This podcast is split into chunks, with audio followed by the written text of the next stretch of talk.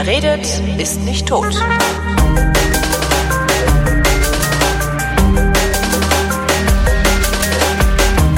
Willkommen zu einer neuen Ausgabe der Wissenschaft, worin Florian Freistetter und Holger Klein eigentlich über Neuigkeiten aus der Wissenschaft reden. Heute aber nicht. Heute dient diese Sendung ausschließlich zur Demütigung des Holger K. Hallo Florian.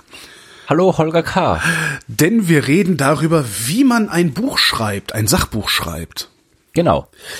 Wir haben keinen speziellen Anlass dazu. Ich habe jetzt gerade mal schnell durch die Seite aufgemacht, Wikipedia vom 3. Juli, der Tag, an dem wir aufnehmen. Ob es zufällig, ob die Druckerpresse erfunden wurde an dem Tag oder sowas, weiß man ja nicht. Das stimmt. Aber leider, leider nicht. Äh, der Bayern Kurier ist gegründet worden, äh, die Erstausgabe rausgebracht. Naja, das macht die, das CSU, macht, aber. Das macht's nicht besser, ne? aber sonst hätte ich jetzt spontan nichts gefunden, was diese Sendung äh, veranlassen würde. Aber das macht ja nichts. Wir reden auch ohne Anlass darüber. Ja, was ja ganz schön ist an der Sache und warum das so ein bisschen demütigend für mich natürlich ist, ist, weil ähm, ich ja auch mal versucht habe, ein Sachbuch zu schreiben. Mhm. Was aber fürchterlich in die Hose gegangen ist. Ähm, denn ja, was kommt vor. Das stimmt allerdings, denn mir ist die Zeit davon gelaufen, ganz einfach und ich, darum wäre es, habe ich, fand ich das auch ein interessantes Thema, weil wie gesagt, ich habe Bücher geschrieben und du nicht, also da kann man dann, äh, beziehungsweise viele Leute haben keine Bücher geschrieben, aber du hast quasi eins geschrieben und daraus wurde nichts und das, da kann man dann vielleicht eine schöne, schön erzählen, was da, auf was jetzt ankommt und was nicht, wo es schwierig ist und ja, äh, was ja. man halt irgendwie, weil Bücher schreiben wollen ja äh, überraschend viele Leute, also. Ja, das ist irgendwie, ist das so ein, das ist nochmal so eine Adel, Adelung äh, des Werkes oder des, des Gesamtwerks oder irgendwie sowas. Das war bei mir genauso. Also ich hatte, ich hätte eigentlich von Anfang an. Also ich habe mich nicht darum bemüht, ein Buch zu schreiben, sondern ich bin gefragt worden von einem großen deutschen Verlag. Ähm, und hätte eigentlich in dem Moment, wo ich gefragt wurde, schon wissen können, dass ich das nicht schaffen werde, dass mir, dass ich einfach nicht die Zeit habe, das zu schaffen. Äh, und habe mir aber eingebildet, naja, das ist jetzt so schlimm kann es nicht sein. Außerdem fühle ich mich gebauchpinselt, äh, also sage ich mal zu und äh, mach dann mal mit. Ja, ja, das, das wollen viele. Und vermutlich haben wir mehr Hörer hier, als ich mit diesem Buch Verkäufe gehabt hätte. Aber trotzdem will man dann noch so ein Buch schreiben. Ist ganz komisch. Das kann gut sein. Also das, das können wir dann vielleicht, wenn wir, wenn wir das mal so chronologisch durchgehen, am Ende reden über die Verkäufe und was jetzt, weil ja. die Leute haben auch teilweise komplett falsche Vorstellungen davon, wie viele Leute Bücher lesen, wie viel Geld man mit Büchern verdient und so weiter. Also da kann man gleich noch ein bisschen was dazu sagen. Am Schluss aber fangen wir vielleicht mit, mit, mit dem Anfang an. Also ja. tatsächlich irgendwie, äh, wie man es jetzt, also äh, wie man jetzt äh, ein Buch schreibt, beziehungsweise äh, vielleicht zuerst auch, wie man überhaupt ein Buch schreiben, ich kann mich hinsetzen und dann schreibe ich es, dann ist es geschrieben. Aber die Frage ist ja, ich will es ja quasi dann auch äh, im Buchgeschäft verkauft sehen. Und das heißt, äh, wie wie, wie kommt man dazu, ein Buch schreiben zu können? Also wie kriegt man einen Verlag in dem Fall? Also Ach so, ja, da hatte ich ja wirklich Glück, weil bei mir kam einfach mhm. irgendwann Post und es wurde gefragt, hör mal, hast du nicht ja, ein Buch? Also das, das, das, wie gesagt, das sind halt, da gibt's verschiedene Wege zum Buch. Also was ich jetzt komplett aussparen will, wo wir vielleicht auch mal, wenn's, wenn Sie das als Interesse erweist, wenn es es interessant erweist, könnten wir vielleicht auch mal irgendwie die ganze Geschichte mit, mit Selbstverlag und so weiter reden, mhm. weil heutzutage ist es ja echt kein Problem. Heutzutage schreibst du ein Buch und dann findest du im Internet genug Leute, äh, die dir das veröffentlichen, wenn du ihnen Geld gibst. Ja, also das äh, gibt also es gibt einerseits kannst du es komplett im Selbstverlag machen und dann halt über die Amazon und andere Kanäle auch komplett selbst vertreiben, das ist kein Problem. Und es gibt auch jede Menge so, ich will es jetzt nicht Pseudo-Verlage nennen, aber halt so Verlage, deren Geschäftsmodell halt nicht im Verkauf von Büchern besteht, sondern deren Geschäftsmodell, das ist halt Geld von Autoren zu nehmen, um deren Bücher prinzipiell verkaufbar zu machen.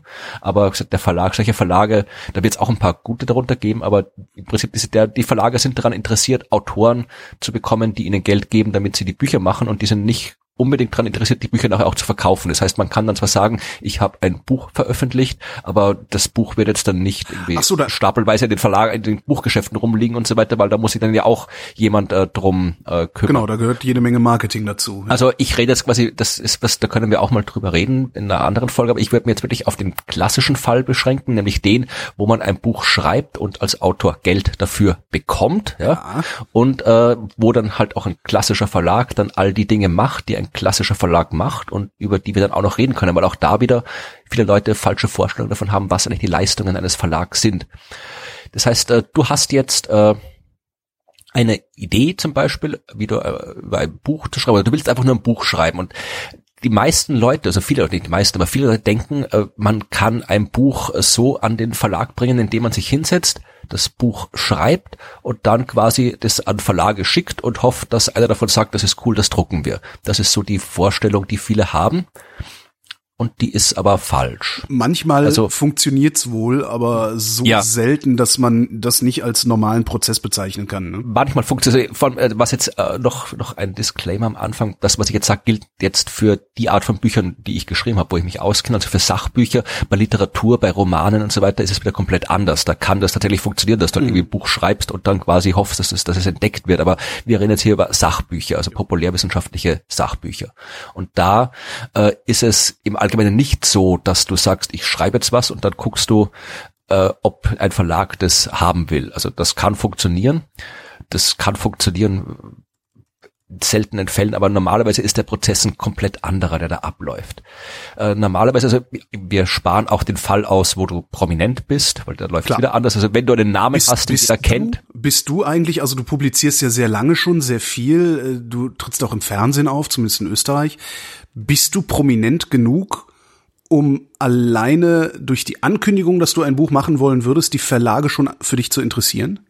Äh, es kommt drauf an. Also natürlich habe ich das äh, Verlage sind zumindest so wie es ich erlebt habe so ein bisschen so wie wie äh, Fußballvereine ja. Also du bist mhm. dann bei dem Verlag und da bist du da. Und ich, quasi der der hat quasi das je nachdem du musst dann Verträge machen mit dem Verlag über die Bücher. Das heißt ich bin beim Hansa Verlag und äh, wenn ich ein neues Buch schreibe dann schreibe ich das beim Hansa Verlag. Und wenn der Hansa Verlag sagt er möchte das jetzt nicht er möchte jetzt kein Buch mehr mit beschreiben dann bin ich quasi auf dem Transfermarkt und kann mir dann gucken kann ich mir dann einen anderen Verlag suchen.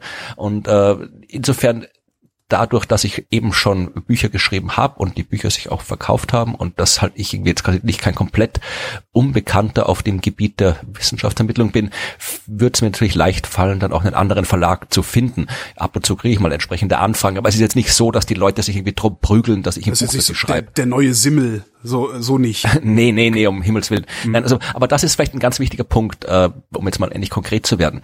Äh, wenn du ein Buch, äh, ein Buch bei einem Verlag unterbringen willst, dann ist es, wenn du jetzt nicht prominent bist, oder wie gesagt, jemand, der jetzt irgendwie, wenn jetzt, äh, was weiß ich, mir fällt gar keiner ein, äh, äh, äh, wer Ranga Yogeshwar oder ja. sowas. Nein, aber die sind ja, die haben alle schon Bücher geschrieben. Also wenn du einfach nur, da, es gibt ja auch teilweise so irgendwelche äh, Comedians, wie heißt der, Bernd Hoecker, der hat auch irgendwie mal ein Buch geschrieben, was mit ja. Wissenschaft zu tun hatte. Also wenn du einfach einen Namen hast, den eh schon alle kennen, wenn du andauernd im Fernsehen rumhängst oder sonst was, dann äh, wird da kommen die Verlage auf dich zu und sagen, hier, wir würden gerne ein Buch schreiben und meistens ist dann das Problem, einfach ein Thema zu finden, dass der Typ, wo, wo halt dann der Name drüber stehen kann. Ja, und äh, das sind aber wieder eine ganz andere Art von Büchern. Also mir geht es wirklich um Bücher halt mit Inhalt, der halt wirklich, wo der halt der Inhalt das dir, Wichtige ist. herauskommt ja, und, und wo jetzt ja. nicht, hm. genau. Und da erweist es sich als äh, gut, wenn du vorher schon geschrieben hast. Das war ja vermutlich auch etwas, was bei deiner Buchschreibkarriere das Problem war, dass du zwar sehr viel publizistisch tätig bist und auch weißt, wie man Themen aufbereitet und so, aber dein Medium ist jetzt eher nicht das Schreiben. Also nee, also zumindest nicht das Schreiben für Geld. Äh, ich habe ich, ich schreibe halt das Internet voll seit 20 Jahren schon. Ähm, also ne, ich blogge sehr sehr lange schon. Äh, ich habe auch schon für Zeitungen geschrieben. Ich habe auch für Illustrierte schon geschrieben. Ich habe natürlich meine Hausarbeiten bei der, in der Uni geschrieben und so, aber tatsächlich ein Buch noch nicht. Und da war zum Beispiel einer meiner Denkfehler, dass ich gedacht habe, so ein Buch, wobei ich das heute eigentlich auch immer noch denke, so ein Buch ist im Grunde auch nicht was grundsätzlich anderes als eine sehr, sehr umfangreiche Hausarbeit oder eine Masterarbeit Natürlich. oder sowas. Ne? Weil letztendlich ist es eine Argumentationsreihe, die du äh, aufmachst.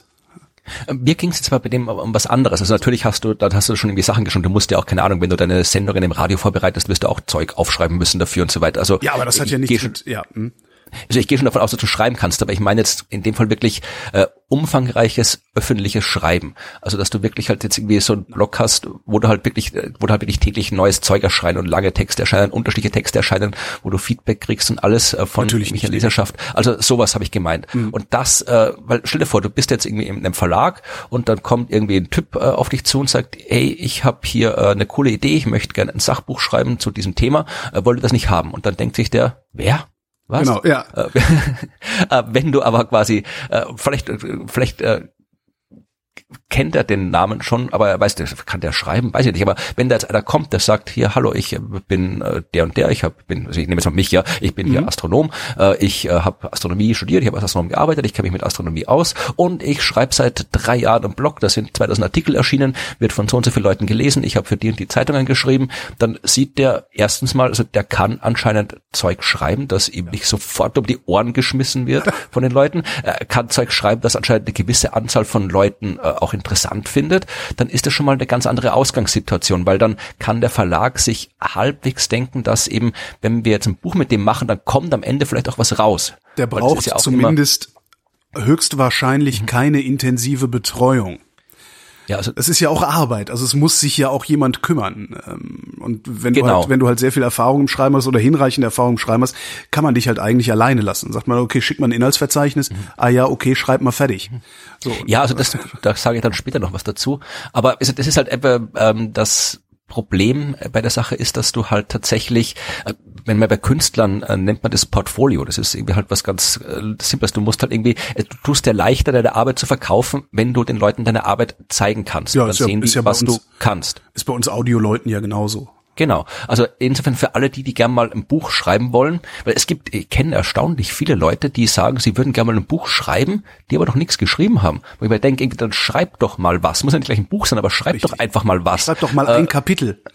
Oder ja, oder, oder, keine Ahnung, setz dich, schreib, schreib das Internet voll mit Blogtext oder irgendwas oder schreib Facebook-Postings, schreib irgendwas, ja, oder äh, weil nur dann weißt du, ob du es auch kannst und ob es dir Spaß macht. Vielleicht schreibst du irgendwie eine Woche lang und denkst dir, meine Güte, ist das öde, ich lass das lieber, ja.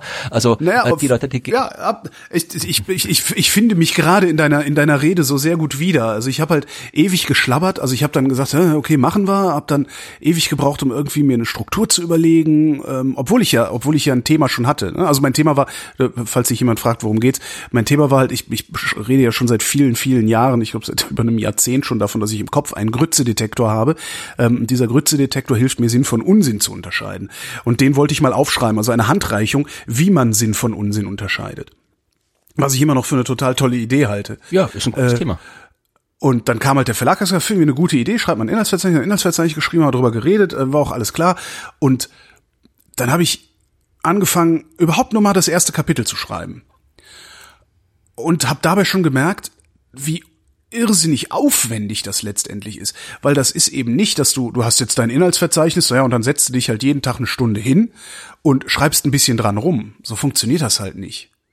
Zumindest für mich nicht. Es gibt Leute, für die mag das funktionieren, aber für mich funktioniert das nicht. Und genau das wusste ich vorher nicht ja, dass ich mich in einen in einen Flow-Zustand begeben muss, dass ich irgendwie zwei drei Tage Ruhe brauche, um äh, ordentlich schreiben zu können und sowas.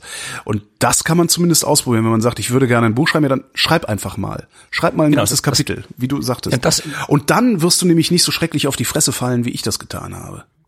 Und insofern kann ich quasi hier immer nur den Wert des, des Bloggens äh, äh, äh, ja. vorstellen, weil wenn so habe ich angefangen, wenn man muss jetzt, gesagt, muss jetzt kein Blog sein, aber einfach, da merkt man so, wenn du quasi regelmäßig schreibst, weil wir reden jetzt, wir reden jetzt hier nicht über hohe Literatur, Nobelpreise und Kunst oder irgendwie sowas. Das ist ja was ganz anderes, wo du quasi was, was in dir hast, was auch durch die Feder nach draußen fließen muss und irgendwie so dieser ganze Literaturzeug, äh, sondern wirklich äh, in dem Fall geht es um Schreiben, das deutlich mehr Handwerk ist, ja. ja. Und äh, es sind halt irgendwie Gebrauchstexte, die man da verfasst.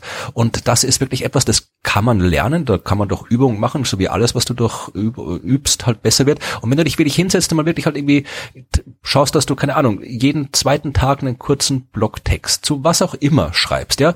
Und auch wenn du mal keine Lust hast, dann schreibst du trotzdem vielleicht mal was und dann siehst du, wie es dir geht damit, wenn du da was schreibst, obwohl du gerade keine Lust hast zum Schreiben. Und dann bekommst du halt einfach, du bekommst halt einfach Übung, ja. Du weißt, wie es ist, jeden Tag was zu schreiben. Du weißt, wie es ist, denn, denn wenn du dann, du kriegst ja Feedback irgendwann mal von irgendwelchen Leuten, die das Blog lesen vielleicht, oder du kannst dir Feedback holen von, wenn du es nicht veröffentlichen willst, einfach Leuten zeigen. Und du lernst halt einfach, wie es ist, viele Texte zu schreiben.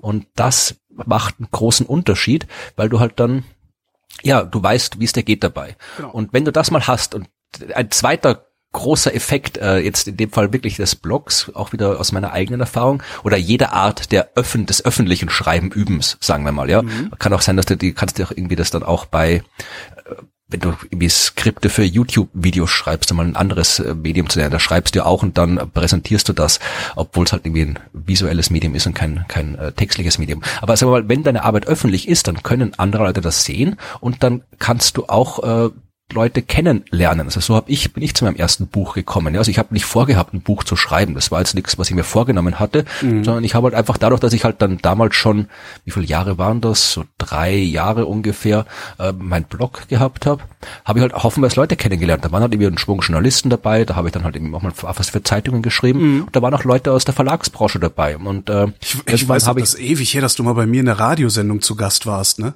Genau. Das ist, das, wir hatten es, glaube ich, mal, das erste Mal war, glaube ich, 2009 rum bei irgendeiner AG-Tagung in, ja, ja. bei einer AG-Tagung, also Astronomische Gesellschaft, Jahrestagung in Bonn, nicht in Bonn, in, in Potsdam. Potsdam, ja. Potsdam war die. Da war ich das erste Mal bei dir in der Sendung. Aber wie gesagt, da hatte ich, äh also ich habe halt einfach Leute aus dem Verlag kennengelernt und dann hat man mit ihnen geplaudert. Die haben gesagt, du schreibst interessante Sachen und dann macht man das, was man eben eigentlich wirklich sinnvollerweise am Anfang eines wissenschaftlichen Buches steht. Man trifft sich mit einer Lektorin oder einer Lektorin vom Verlag. Mhm. Denn die Lektoren sind nicht die, die gucken, ob du keine Rechtschreibfehler machst. Ja. Äh, das, das, äh, auch. auch, ja, aber das, das, sind, das kommt immer auf den Verlag drauf an. Ja. Äh, da, da merkt man dann auch, wie gut ein Verlag ist, je nachdem, wie gut äh, was die Lektoren machen. Also zum Beispiel bei, bei meinem Verlag, also die Rechtschreibung, da kümmert sich idealerweise mal, schaut natürlich schon der Autor auch drauf aber das ist halt im Rahmen der persönlichen Fähigkeiten. Meine sind da nicht so ausgeprägt, aber es gibt Rechtschreibprüfungen in den Softwares. Und äh, also die Leute, die wirklich das ganze Formale machen, das sind die Korrektoren. Gibt's auch noch bei ah, okay. Verlagen. Siehst du, so weit bin ich nie gekommen. nee, also die, die, die gucken da wirklich, ob halt irgendwie, ob jetzt, wenn du jetzt keine Ahnung, irgendwie, wie ich zum Beispiel oft von schwarzen Löchern oder roten Riesen schreibst, ob da jetzt konsistent das Rot bei roter Riese groß geschrieben ist, ja, ja oder ob mm, irgendwie mm. die, die, äh, wenn du jetzt irgendwie viele russische Namen hast, ob die Transkription einheitlich ist und also die machen halt schauen das das Ganze, das sind die Korrektoren. Der Lektor hat eine bisschen äh, umfangreichere Rolle, sondern da geht's jetzt irgendwie mit dem, das ist quasi der, der hat teilweise am Entstehen des Buches genauso eine wichtige Rolle wie der Autor selbst, weil mit dem Lektor diskutierst du, wie das Buch werden soll, was genau, da drin stehen genau. soll. Weil die Lektoren, man, da, das, da muss man sich als Autor oft ein bisschen halt zurücknehmen, weil man denkt ja oft so, ich bin der Autor, ich weiß, was da in die Welt hinaus muss, aber der Lektor, der hat dann schon vermutlich wesentlich mehr Bücher gelesen als du ja, und der hat auch wesentlich mehr Erfahrung im Bücherverkaufen als du. Der Darum weiß, geht's nämlich. Genau. Ja, der weiß auch vor allem, der weiß, was in, in Buchgeschäften ankommt. Ja, der weiß, äh, was, weil äh, es nutzt ja nichts, wenn du ein tolles Buch geschrieben hast und wenn es auch tatsächlich objektiv toll ist.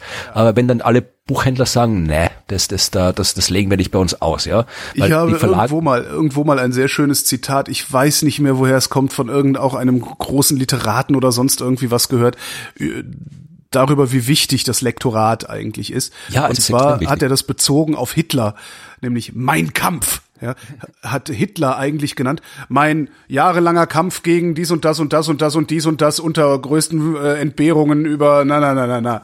So und das war irgendwie, ja, daran sieht man, wie ja. wichtig Lektoren sind. Das fand ja, ich also das sehr, ist auch was. sehr passend, ein bisschen hässlich, aber ja. Das sind auch wieder also wieder etwas, wo viele Leute, die mit dem Betrieb nichts zu haben, immer überrascht sind, ist, dass äh, der Verlag und das Lektorat zum Beispiel bei sowas wie dem Buchtitel äh, extrem viel mitzureden haben. Teilweise ist in den, in den Standardverträgen ist es meistens auch auch so drin, dass du eben, äh, dass der quasi der Verlag das letzte Wort hat beim Titel, ja. was den Leuten immer, äh, weil äh, das bin ich auch durchaus, habe ich, ist bei mir auch so und ich habe damit auch kein Problem, weil eben also das äh, der Titel das im Wesentlichen das eins der wichtigsten Dinge ist beim Verkauf, wenn wir jetzt von Dingen absehen, wie halt, wenn du jetzt keinen prominenten Namen hast, dann ist der Titel eines der wichtigsten Dingen, die darüber entscheiden, ob jemand das Buch in die Hand nimmt und potenziell kauft oder nicht. Und äh, da kannst du ja noch so einen ausgeklügelten Titel gewählt haben, wenn der halt irgendwie nicht das aussagt. Also wenn der irgendwie, äh, der, der ist vielleicht irgendwie sehr intelligent, aber halt irgendwie missverständlich, ja, weil er irgendwie, wenn du irgendwie ein tolles, intelligentes Wortspiel dir ausgedacht hast oder sonst irgendwas und oder er ist halt umständlich und äh, da weiß tatsächlich das Lektorat wesentlich besser, was äh, in Buchhandlungen ankommt, was äh, am Markt gerade ankommt, weil äh, du willst ja das Buch dann idealerweise nicht nur veröffentlicht haben, sondern du willst es auch verkauft haben und bei solchen, genau bei solchen Dingen spielt das Lektorat eben mit. Das heißt, wir sind jetzt quasi, das mal irgendwie noch zu ordnen, wir sind jetzt, wir haben jetzt quasi schon gezeigt, wir können schreiben, wir haben Dinge quasi irgendwo veröffentlicht und wir sind ins Gespräch mit einem Lektor oder einer Lektorin gekommen. Mir fällt gerade noch was Schönes ein. Ich, ja. ich habe ja mal bei der Lindenstraße gearbeitet in meinem ersten Beruf und äh, da hat Harry Rowold, ich weiß nicht, ob du den noch kennst, ein, ein ja, ja. grandioser Dichter, Übersetzer und Autor. Science das gelesen. Genau. Ach echt, der hat ein Oh, ja. schön. Ähm, der kommt irgendwann und der hat da mitgespielt bei der Lindenstraße, hat den, den Penner gespielt.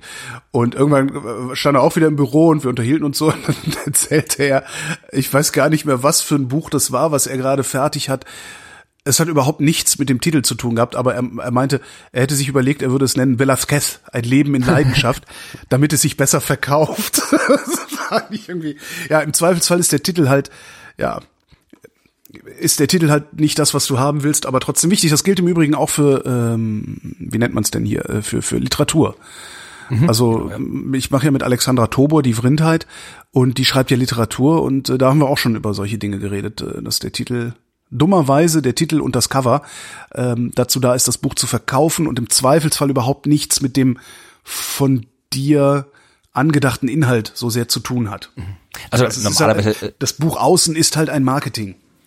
Ja, also man, da muss man schon sagen, also normalerweise ein vernünftiger Verlag äh, hat auch kein Interesse dran, quasi die potenziellen Leser zu täuschen. Also der wird sich jetzt auch nicht ja, was äh, ausdecken, was, der wird jetzt nicht irgendwie klar. 666 Bilder draufstehen. Das war ja Harald Schmidt, über Wissenschaft oder sonst was. Harald Schmidt. Sex ja. ist dem Königsweg sein Dativ. Das, genau, ja, also man, das, das kann man natürlich machen, wenn man Harald Schmidt ist und dann entsprechend Inhalt hat, aber normalerweise, wie gesagt, also das, äh, es, das, es muss schon irgendwie ein gewisser Zusammenhang zwischen äh, Titel und Buch sein, weil sonst äh, vergrault sich der Verlag die Leser und das will er auch nicht. Also dies, das, das schaut man schon drauf. Aber natürlich haben Autoren und Verlage oft andere Vorstellungen davon, äh, was das Buch angeht. Aber da muss man sich halt auch drauf einlassen und sich darüber klar sein, dass die Leute im Verlag Dinge wissen und können, die man selbst nicht weiß und kann. Und ja. Ja, und das sich vielleicht dann auch nicht, also das ist ja, man, man neigt dann ja auch zu so einer gewissen Hybris. Ne? So, jetzt bin ich genau. der Künstler, jetzt habe ich ja. ja, ja. Ähm, nee, da also, muss man sich echt zurücknehmen. Ja. Genau, also wenn man jetzt quasi mal einen Kontakt mit einem äh, Lektor oder Lektorin vom Verlag hat, dann setzt man sich mal hin. Und bei mir ist das immer so, so mit meinen früher Christian, jetzt äh, Annika, äh, eine neue Lektorin, da setzt man sich mal hin und diskutiert mal, was, was, irgendwie, was kennt der Verlag? Die Verlage haben ja oft auch, die denken sich, wir könnten jetzt mal ein Buch über das rausbringen. Ja, und äh, gucken dann, wo es Leute gibt, die über das schreiben können. Ja. Und ich denke mir, ich könnte gerne mal, ich würde gerne mal was über das Thema schreiben. Und dann setzt man sich hin und diskutiert einfach mal und äh, guckt, äh, findet dann halt irgendwie ein Thema, über das man gerne schreiben würde. Die und Themen, über die du schreibst, also deine ganzen letzten Bücher, sind die Themen alle von dir gekommen oder kamen die auch vom Verlag? Dass die gesagt, schreib doch mal über Sterne. Ja, teils, teils. Also es war quasi mein erstes Buch, äh, das, das war noch bei dem anderen Verlag, nicht beim Hansa Verlag. Äh, das möchte ich jetzt ausnehmen. Das war auch, der Verlag war auch lange nicht so gut wie der Hansa Verlag. Aber das war ein Buch, wo, das war quasi, wo ich mir immer schon so gedacht habe, also ich wollte jetzt nie ein Buch schreiben, das war jetzt nie so ein großer Traum oder sonst was, aber ich habe gedacht, wenn ich mal ein Buch schreibe, dann schreibe ich über das. Das war immer so ein schönes Thema, da ging es ja. um diese Kollisionen im Weltall. Mhm. Da habe ich gedacht, also wenn ich ein Buch schreibe, dann wäre das ein cooles Thema. Und das war halt auch das erste Thema, was ich damals im Verlag vorgeschlagen habe und die haben gesagt, ja, machen wir. Also das gibt natürlich auch, dass du einfach ein Thema vorschlägst und der Verlag sagt, sagt, gutes Thema.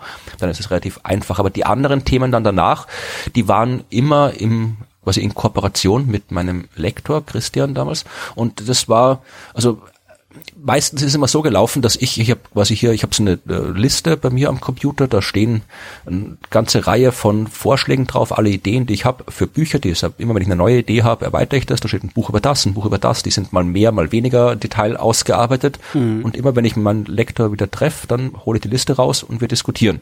Und dann zum Beispiel das äh, Buch über Newton, mhm. das ich geschrieben habe. Das, ne? Genau, mein, mein äh, vorvorletztes Buch. Äh, das hat äh, sehr, also äh, da kann man vielleicht an dem Prozess kann man diese Genese gut erkennen. Also da hatte ich, was sind wir wieder mit dem Lektor in Wien im Kaffeehaus gesessen und wir haben diskutiert und so will man es äh, auch, ne? Man will in Wien im Kaffeehaus sitzen und das, ja, das war, Buch diskutieren. So will man das. Ja, ja, ja. Ja, das war in dem Fall Zufall. Also der egal, so will man ja, das. ja, jedenfalls, äh, das war eigentlich, eigentlich habe ich damals gerade anderes. Das Buch, was ich, was ich dann äh, das, das nächste, zeitlich nächstgelegene Buch nach diesem Gespräch war mein Asteroidenbuch, Asteroid Now.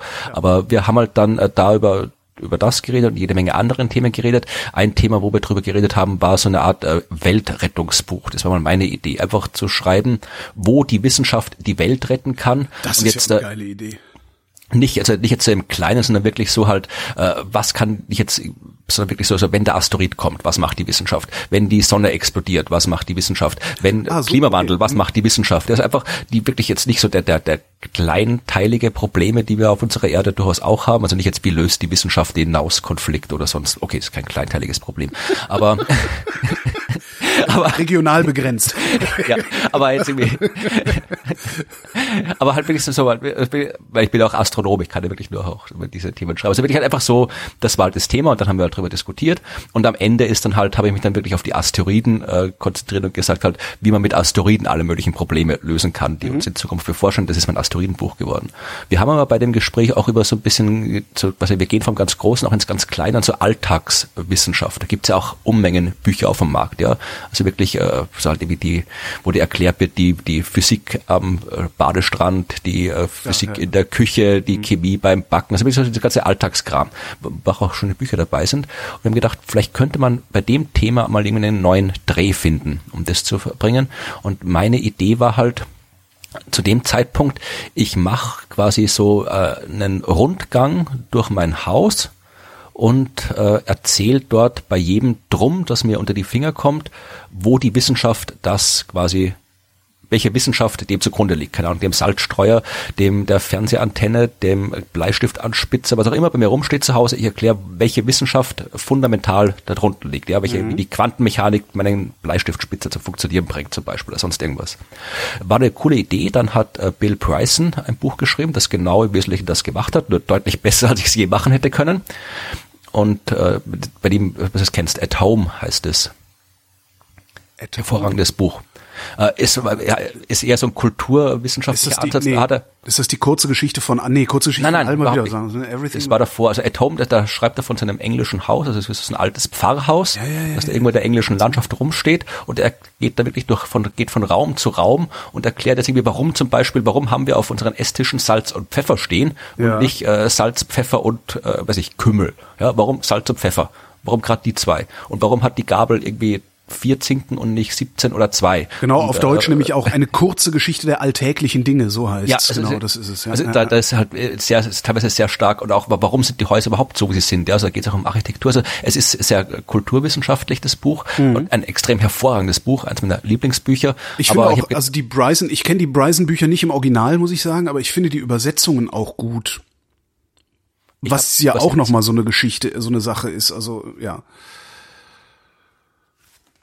Ja, vielleicht brauchen wir eine zweite Folge um die Übersetzungen auch noch irgendwie um die ganzen Übersetzungen Lizenzen. zu reden, ja. Ja, aber fangen wir mal an.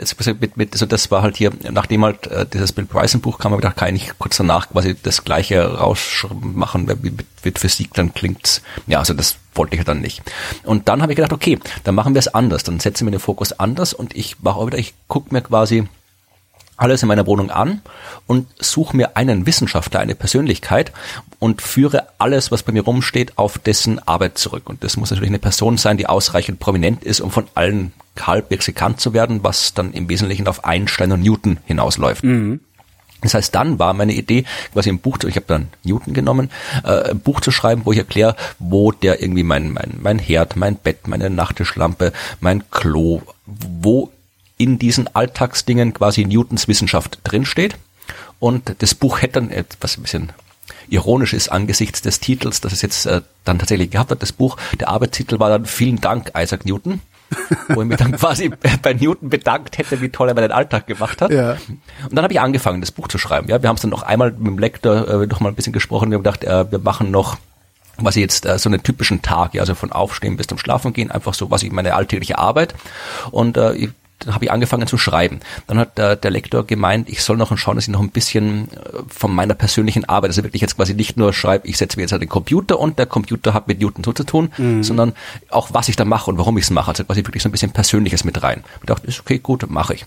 Und dann sind wir drauf gekommen, dass Newton auch ein absurdes Leben gehabt hat und eben ein Arschloch war, wie mittlerweile ja alle wissen, die mich oft genug reden hören. Genau. Und dann hat, äh, hat der Lektor gemeint, wir könnten, ich sollte auch noch irgendwie ein bisschen halt über Newtons Persönlichkeit schreiben. Also es wäre dann quasi so ein Gegensatz, quasi meine Arbeit als Wissenschaftler, Newtons Arbeit als Wissenschaftler, meine Persönlichkeit, Newtons Persönlichkeit und der Alltagskram. dann habe ich geschrieben und geschrieben und hat so ein Drittel Buch fertig, bis dann sowohl ich als auch der Lektor draufgekommen sind, das wird so nix. Das ist, das sind viel zu viele Geschichten auf einmal drin. Mhm. Das ist, das ist zu verwirrend, da kommt nichts raus. Und dann haben wir uns nochmal hingesetzt und haben gesagt, okay, dann schmeißen wir den ganzen Alltagsquatsch raus, wir schmeißen meine persönliche Geschichte raus, sondern wir konzentrieren uns auf Isaac Newton und seine absurde Biografie und sein Arschlochsein und wie das seine Wissenschaft beeinflusst hat und haben halt den Titel von Danke, Isaac Newton, so Newton, du Arschloch geändert. Und äh, ja, dann habe ich mein Buch in die Tonne gekloppt und nochmal neu angefangen. Und dann ist am Ende das Buch draus geworden, was jetzt draus geworden ist am Ende. Das ist äh, Newton, äh, du Arschloch, Newton wie ein Arschloch, nicht Newton, du Arschloch, weil wir unser Arbeitstitel. Wir haben es dann okay. äh, auf Newton wie ein Arschloch, das Universum neu erfand, entschärft. Also das war ein Buch, was ich das, der längste Entstehungs- und Modifikationsprozess, der halt aber auch da immer gemeinsam mit dem, mit dem äh, Lektorat passiert. Und bei einem, bei anderen Büchern war es halt relativ straightforward. Da habe ich gesagt, ich schreibe, ich könnte ein Buch schreiben, wie die Menschen draufgekommen sind, dass es andere Welten mhm. und äh, gibt und wo Hast es da andere Wesen gibt. Und dann kam das Neuentdecken des Himmelsbuch raus. Also das geht auch oft flott. Bei diesen straightforward Sachen hast du da gesagt, so ich schreibe dieses Thema, hier ist die Struktur des Buches, also hier ist ein Inhaltsverzeichnis, eine Gliederung irgendwie. Wollt ihr das haben oder hast du, hast du irgendwie ein zweiseitiges Exposé geschrieben? Also wie ist die, ja, wie ist der Vorschlagsprozess gewesen? Ja, genau. genau. Also wie gesagt, ich habe meine Liste, da und wenn ich mit meinem Lektor über neue Bücher rede, dann schicke ich dem meistens erstmal, es ist immer so eine relativ kurze Liste, da steht irgendwie Titel, Thema. Also wirklich so das Titel und dann ein paar Sätze drüber über das Thema. Mhm. Und dann gucke ich mal, frage ich mal, was, was würde dich denn interessieren? Und dann sagt er, ja, das klingt interessant, das klingt interessant. Und dann setze ich mich hin und äh, schreibe da ein bisschen mehr drüber. Ja, also machen wir genauere Gedanken. Das heißt, äh, ich mache dann schon tatsächlich, ich gucke mal, was könnte da jetzt im Detail drinstehen. Das muss jetzt kein exaktes Inhaltsverzeichnis sein, sondern wirklich halt, aber zumindest eine Struktur. Also ich würde gerne, das kommt vor, das kommt vor, das kommt vor, mit den Themen kommt es vor. Äh, und äh, dann machst du dir idealerweise auch schon Gedanken, wer soll denn das lesen? Ja, was ist die Zielgruppe von dem Buch, für das du schreiben willst? Was unterscheidet das Buch von all den anderen Büchern? Ja, also beim Newton-Buch irgendwie, was unterscheidet mein, mein Newton-Buch von den 100 anderen Newton-Büchern, die es da draußen gibt? Weil das sind auch alles Dinge, die den Verlag interessieren und die die Entscheidung beeinflussen. Und das schreibst du auf. Also ich habe dann meistens kein äh, wirklich jetzt Exposé in dem Sinne, dass ich mal ein Kapitel vorschreibe als Probe, weil das, wie gesagt, das weiß der, der, der Verlag schon, dass ich schreiben kann. Also das brauche ich dann nicht mehr. Das machst du beim ersten Mal vielleicht, dass du auch mal dich hinsetzt und ein Kapitel wirklich schreibst. Aber ich habe schon immer dann halt äh, schon eine halbwegs detaillierte Struktur, damit auch ich weiß, äh, wird das überhaupt was? Weil oft hat man eine Idee und sieht, die trägt eigentlich gar nicht für ein ganzes Buch oder die trägt für 17 Bände Bücher, ja. Das heißt, damit du mal wirklich eine klare Struktur hast, dass du weißt, ob das eine runde Sache wird das Ganze. Mhm. Und mit denen, wenn, dann habe ich dann so zwei, drei solche Strukturen.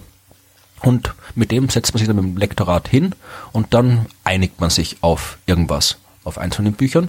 Und dann, wenn ich das hab, bei mir ist es dann meistens äh, tatsächlich so, dass ich nicht so im Detail dann mehr den Rest vom Buch mit dem Verlag plane, sondern der Verlag weiß, der schreibt das Buch zu dem Thema der schreibt äh, ähm, mit, äh, das wird so ungefähr die und die, die Kapiteln haben, die Länge haben. Das ist ja auch immer interessant, weil das sind ja wieder Kosten für den Verlag. Das macht einen Unterschied, ob du 200 Seiten Buch schreibst oder ein 700 Seiten Buch schreibst. Ja. Und das heißt, es muss auch vorher schon halbwegs klar sein, wie lang das Ding wird.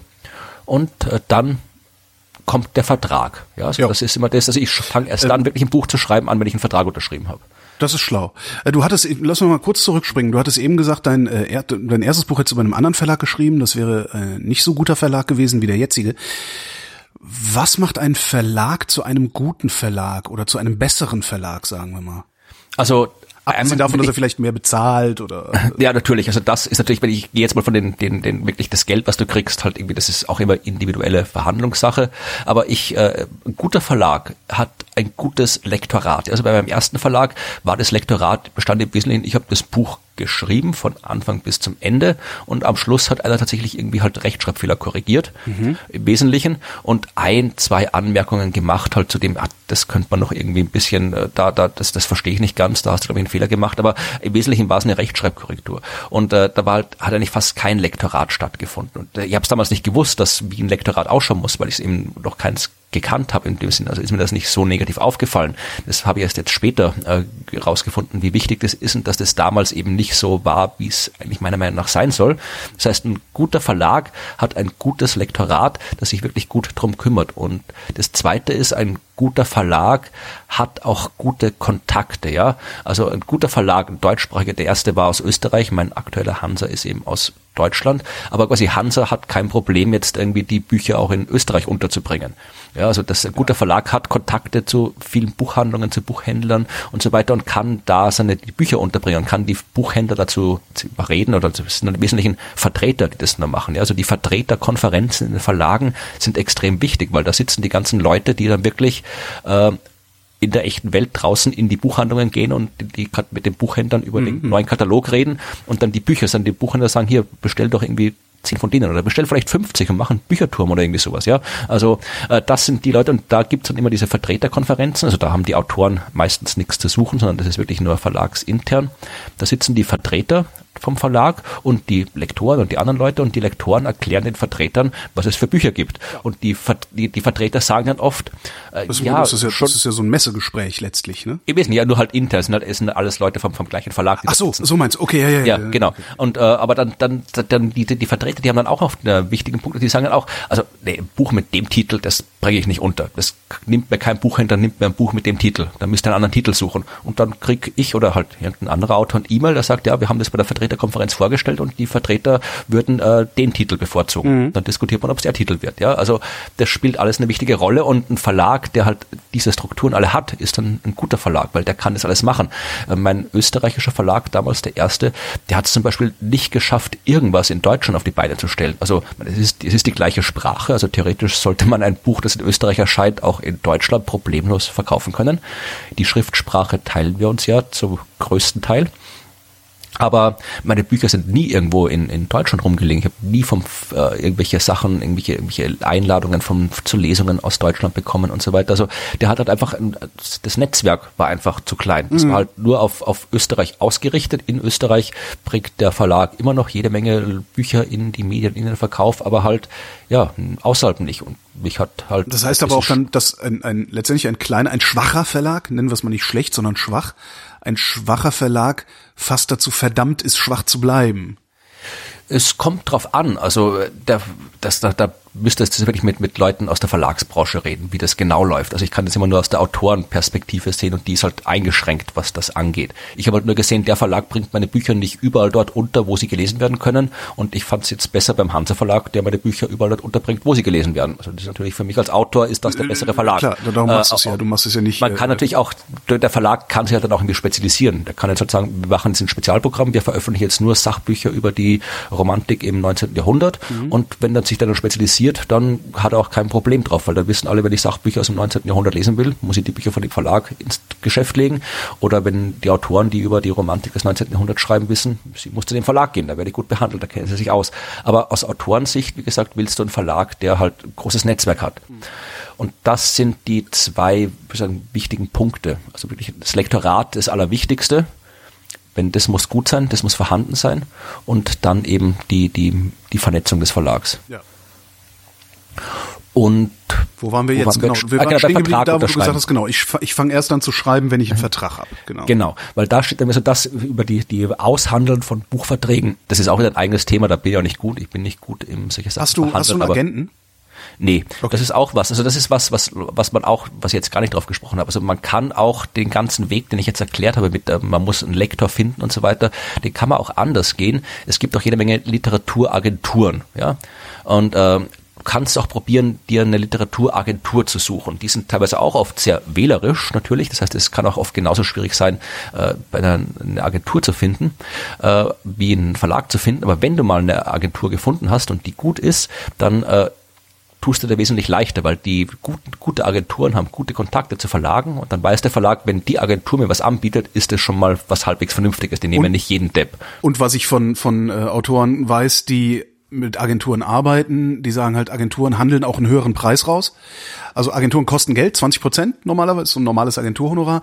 Ähm, das kostet was, aber sie handeln auch einen höheren Preis raus. Und ähm, vor allen Dingen, wenn du jetzt nicht irgendwie der große Star-Autor bist, der sowieso jeden beliebigen Preis aufrufen kann, äh, ist eine Agentur für dich besser, weil es fließt halt mehr Geld, ja, und du hast eben sogar noch jemanden vorgeschaltet, der dir vorher schon sagen kann, nee, lass mal, schreib das nicht, schreib das anders oder sowas. Genau, also das in dem Fall übernimmt dann eine gute Agentur, übernimmt dann schon einen Teil dieser ganzen Arbeit, die ich jetzt quasi in der, der, Rolle des Lektors genau. erzählt habe, die Planung des Buches und so weiter, also das übernimmt dann auch eine Agentur mit dir, eine gute Agentur. Sag mal, bei mir hat sich nicht immer so, die Agenturfrage nicht so gestellt, weil äh, das Genre, auf dem ich schreibe, halt irgendwie populärwissenschaftliche Bücher über Astronomie, äh, das ist so klein, also da, da, fällt für eine Agentur nichts ab. Also selbst wenn die, äh, die kann, man kann halt in diesem Genre nicht so viel verdienen, dass, dass, dass da für eine Agentur ausreichend viel übrig bleiben würde. Das heißt, Oder halt man muss schon Ranga Yogeshwar sein, um überhaupt ein sechsstelliges Honorar zu kriegen? Ja, also das ist wieder Honorare. Da habe ich irgendwie, da gibt es deutliche Unterschiede, die ich jetzt, ich habe kürzlich mal wieder mit. Also ja, aber daran verdient die Agentur ja an deinem Honorar. Ja, natürlich, genau. Ja, also die Agentur, äh, ich, ich werde das dann nachher, wenn wir noch über Lesungen und Lesungsorganisationen sprechen, nochmal das Agenturthema vielleicht äh, nochmal einbringen, weil da kann man das noch besser verstehen. Aber wenn es jetzt wirklich um das, um die Zahlen geht, also das sind die können deutlich unterschiedlich sein. Ich habe kürzlich mit einem Sachbuchautor gesprochen, der das so ziemlich die ähnliche Art von Bücher schreibt wie ich. Also jetzt nicht thematisch, aber zumindest also die gleiche Art und Weise. Und ähm, da haben wir haben dann festgestellt, dass wir deutlich unterschiedliche Mengen an Geld bekommen.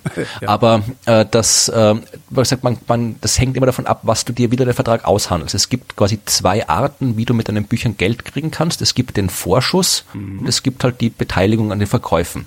Und du kannst äh, bei mir zum Beispiel ist es immer so, ich probiere immer einen möglichst hohen Vorschuss rauszuverhandeln. Weil du ganz genau weißt, dass keiner deiner Bü deine Bücher kaufen will. Nein, das nicht. Aber ja, das, das musst du halt decken. Das ja, ist eines ja. der Dinge, die du beachten musst. Ja. Schreibe ich ein Buch, schreibe ich jetzt quasi einen Bestseller, ist mein Name so prominent, dass die Bücher quasi aus den Geschäften rausgerissen werden, dass da wirklich am Unmengen Bücher verkauft werden, weil dann kannst du sagen, okay, dann, dann ist mir der Vorschuss egal. Da gucke ich, dass ich, dass ich irgendwie möglichst viel Prozente vom Buchpreis kriege. Ich weiß genau, bei, bei den Büchern, die ich verkaufe, dass die, da gibt es eine gewisse Zielgruppe und äh, da kommt eine gewisse Menge raus, aber die, die werden nie auf Platz eins der Spiegel-Bestsellerliste landen, es sei denn, wir machen das, was wir letzte Woche drüber geredet haben. Aber selbst dann landen sie auf Platz irgendwie nicht auf vielleicht irgendwie auf Platz 30 oder sonst was und der Sachbuch-Bestsellerliste. Aber äh, wenn du dir quasi nicht sicher bist, dass du einen Bestseller schreibst, dann schaust du auf den Vorschuss, weil den Vorschuss, den muss man nicht zurückzahlen. Das ist quasi das Geld, was du kriegst. Und ich gehe das halt pragmatisch an. Ich sage irgendwie, das Buch schreiben ist so und so viel Arbeit. Diese Arbeit äh, ist für mich so und so viel wert und diese Summe will ich haben. Ja, das heißt, äh, ich gucke dann, dass ich halt meinen Vorschuss kriege und für mich, wenn ich den Vorschuss bekommen habe, ist quasi das Buch, die, die Geschichte Buch finanziell dann für mich auch schon zu Ende. Dann weiß ich, ich habe quasi das bekommen, was mir diese Arbeit wert war. Ja. ja?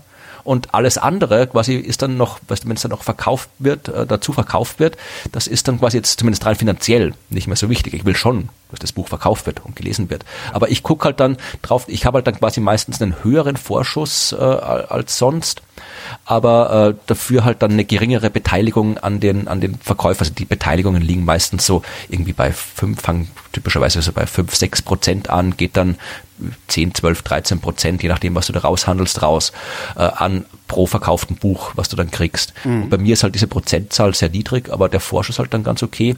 Andere Leute verhandeln lieber die verhandeln lieber, dass sie Chance, dass, dass sie dann möglichst hohe Prozentzahlen kriegen mhm. und sagen, ich will überhaupt keinen Vorschuss. Ja, ich gebe mir 15 Prozent von jedem verkauften Buch, aber ich brauche keinen Vorschuss. Das ist individuell, was du da machst, ja. Und wenn du das mal hast, dann steht in dem Vertrag meistens auch drinnen, bis wann das Buch fertig sein soll. Da steht auch schon ungefähr drin, wie umfangreich es sein soll. Mhm. Und dann, da schreibst du den Vertrag und dann fängt die Arbeit an. Dann schreibst du das Buch. Und wie ist bei dir der Schreibprozess? Fängst du mit dem ersten Wort an und hörst mit dem letzten auf oder schreibst du Kapitel für Kapitel, wie dir gerade so der Sinn steht? Wie machst du das? Das hängt auch von der Art des Buches ab, das man gerade schreibt. Also bei meinem Newton-Buch zum Beispiel, klar, da habe ich tatsächlich äh, vorne angefangen und hinten aufgehört. Mhm. Mache ich meistens sonst auch immer, weil mir das einfach mehr liegt äh, und vor allem ich dann auch äh, im Laufe des Buches, weil das Buch wieder normalerweise auch von vorn bis hinten gelesen und ich kann dann besser nachvollziehen, äh, was dann quasi noch reimen muss, weil ich bin jetzt nicht so der ich glaube, meine Art, Bücher zu schreiben ist, oder generell zu schreiben, ist, glaube ich, eher untypisch. Also ich bin jetzt nicht so der Mensch, der sich ewig lange Strukturen macht und alles hundertmal überarbeitet und so, sondern ich habe halt, wie gesagt, ich weiß, in dem Buch soll das drinstehen. Ich weiß, irgendwie, erstes Kapitel wird ungefähr das sein, zweites ungefähr das. Also ich überlege mir am Anfang schon eine großräumige Struktur, einfach um zu sehen, was denn alles vorkommen muss. Aber bei mir ist es tatsächlich so, dass ich beim Schreiben, also ich kann am besten über ein Thema nachdenken, wenn ich es gerade schreibe. Das heißt, ich, äh, sagen wir mal, ich will über keine Ahnung, äh, das, das Kapitel Isaac Newton, wie er das, das Spiegelteleskop gebaut mhm. hat, schreiben. Das war irgendwie, glaube ich, irgendwie Kapitel zwei oder drei in meinem Newton-Buch. Dann natürlich muss ich mich vorher informieren. Das heißt, äh, es gibt vorher eine lange Phase, wo ich Unmengen Bücher zu dem Thema lese, Sachen recherchiere, äh, vielleicht mir sogar Notizen mache dazu, alles. Also einfach mal die ganzen Daten, die ich brauche, irgendwo in meinen Kopf kriegen. Mhm. Und dann, wenn das alles drin ist, dann setze ich mich im Wesentlichen hin und fange einfach mal an zu schreiben, zu erzählen. Und dann schreibe ich und schreibe ich und dann, dann merke ich auf, dann schreibe ich den einen Satz und während ich den einen Satz schreibe, merke ich, da muss ich noch mehr erklären dazu. Und dann schreibe ich mehr dazu. Also quasi die Struktur dessen, was die Feinstruktur entsteht, während ich schreibe und ich habe noch keinen Weg gefunden, wie sie anders entstehen kann. Also es ist wirklich so, sobald ich anfange, drüber nachzudenken, also sobald ich anfange, mir das irgendwie notizenhaft aufzuschreiben, jetzt will ich das schreiben, jetzt will ich das schreiben, merke ich automatisch, dass dann entweder das meine Notizen oder meine Gedanken automatisch in den fertigen Text übergehen. Ja, also ich habe dann wirklich den, den, fertigen Text im Kopf und muss dann auch aufschreiben, weil ich dann weiß, wenn ich den jetzt nicht aufschreibe, das nächste Mal, wenn ich drüber nachdenke, kommt irgendwas ganz anderes raus, ja. Und ich weiß nicht, ob ich diesen coolen Gedanken, der mir jetzt gerade cool vorkommt, dann beim nächsten Mal wieder habe. Also ich, es ist wirklich so, das, was ich schreibe, entsteht in dem Moment, wo ich es schreibe. Mhm. Was dann recht gut ist, weil ich sitze dann, also natürlich überarbeite ich nachher noch mal ein bisschen was, ich lese das nochmal durch, ja, äh, stelle vielleicht nochmal hier was um, aber im Wesentlichen ist es jetzt nicht so, also bei mir ist tatsächlich, sobald ich mal die Informationen im Kopf habe, die ich brauche, ist typischerweise die Zeit, die ich brauche, um dann das Kapitel zu schreiben, die Zeit, die ich brauche, um das mit den Fingern in die Tastatur zu tippen. Das ist nicht schlecht. Wie, wie bekommst du die Informationen in deinen Kopf? Also wenn ich das jetzt mit mir abgleiche. Ich habe halt gesagt, ne, ich will wissen, ne, ich will eine Handreichung schreiben, wie, erkennt, wie, wie unterscheidet man Sinn von Unsinn? Was gibt's für Werkzeuge dafür, das zu tun? Es gibt im Wesentlichen zwei. Das eine ist die Wissenschaft, das andere ist der Journalismus. Ähm, das war so mein Ansatz, ne, dass ich sage so, äh, was gibt es denn eigentlich für Unsinn, der uns alltäglich begegnet? Das sind halt die üblichen Verschwörungstheorien, Pseudowissenschaft und sowas. Hier ist die Wissenschaft, die in der Lage ist, äh, zu, zu, ne, ein Maßstab bietet, Sinn von uns zu unterscheiden. Und das ist der Journalismus. Wenn der sauber angewandt wird, ist das die andere Möglichkeit, das zu tun. Dann wollte ich erklären, wie macht man Wissenschaft, wie macht man Journalismus und was gibt es eigentlich für Theorien das dann am Ende so ein bisschen zusammenführen. Jetzt bin ich hingegangen und habe erstmal ähm, im Grunde eine äh, vollkommen erratische Stoffsammlung gemacht und habe mir alles, was es so über Verschwörungstheorien, über Wissenschaftstheorie, äh, über Journalismustheorie beziehungsweise Ausbildung und so weiter gibt, zusammengesammelt und, wenn du so willst, in ein riesiges Dokument geschrieben. Und das lag dann da. Und dann habe ich versucht, das zu sortieren und bin da mehr oder weniger dran gescheitert. Schon. Wie machst du das? Also das ist vermutlich jetzt ein anderer äh, der, vermutlich eher auch der typischere Ansatz, um ein Sachbuch zu schreiben, wie du jetzt gemacht hast. Du machst mal eine Stoffsammlung, mhm. Äh, du suchst dir alle Informationen an und dann hast du dieses, dieses Konvolut an Informationen da und äh, guckst, wie strukturiere ich das, was nehme ich rein, was nehme ich nicht rein und so weiter. Das ist, glaube ich, eh der, der vernünftige, also der normale Ansatz, sowas zu machen.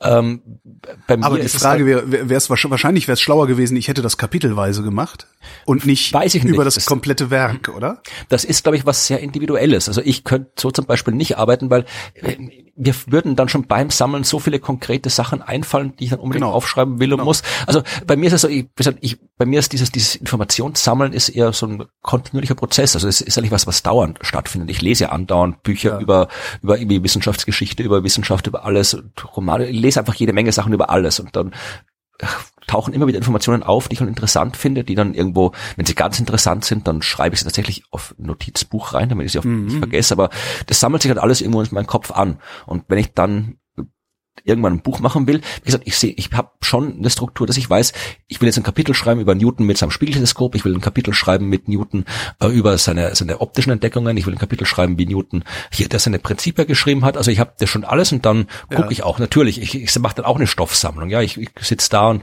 leihe mir Bücher aus oder bestelle mir Bücher, kaufe mir Bücher und gucke im Internet nach und äh, habe dann einen Stapel Bücher, die lese ich, dann unterstreiche ich mir was drin. Äh, schreibe mir die wichtigsten Sachen mal irgendwie ein bisschen auf. Also ich habe schon auch eine Stoffsammlung. Vielleicht ist das tatsächlich auch die Erkenntnis, die ich gerade gewinne. Also die Erkenntnis aus meinem Scheitern und äh, diesem Gespräch, dass ich nicht über das gesamte Werk die Stoffsammlung hätte machen sollen, sondern über jedes einzelne Kapitel eine separate Stoffsammlung machen, um nicht mich selbst von der Fülle der Möglichkeiten oder mit der Fülle der Möglichkeiten zu erschlagen. Ja. Das ist halt dann das, was ich, was ah. ich dann, der, ich habe dann, ich habe halt so, schon so tatsächlich irgendwie ein Heft, wo halt irgendwie Informationen drinstehen, aber ich habe jetzt nicht, dass ich irgendwie alles, alles aufschreibe, was es da zu wissen gibt, sondern ich weiß halt, jetzt kommt das Kapitel mit dem Spiegelteleskop und dann weiß ich schon ein paar Sachen über Spiegelteleskop, mhm. dann setze ich mich hin und schreibe das Kapitel über Spiegelteleskop und beim Schreiben entsteht das Kapitel und oft äh, stelle ich fest, okay, jetzt will ich noch das schreiben und dann, dann merke ich, okay, da muss ich jetzt noch die, brauche ich die Information noch dazu, dann gucke ich die vielleicht nochmal schnell nach oder so, aber äh, ich habe wirklich äh, äh die, das Kapitel entsteht bei mir immer in dem Moment, wo ich schreibe. Und ich merke dann beim Schreiben, äh, dass halt, wie, wie ich es auch strukturieren soll. Dass jetzt irgendwie, wenn ich jetzt so lange über den, den Typen schreibt, dann muss ich auch noch vielleicht mal dessen Geschichte noch mal kurz in ein paar Sätzen erwähnen, wo der herkommt.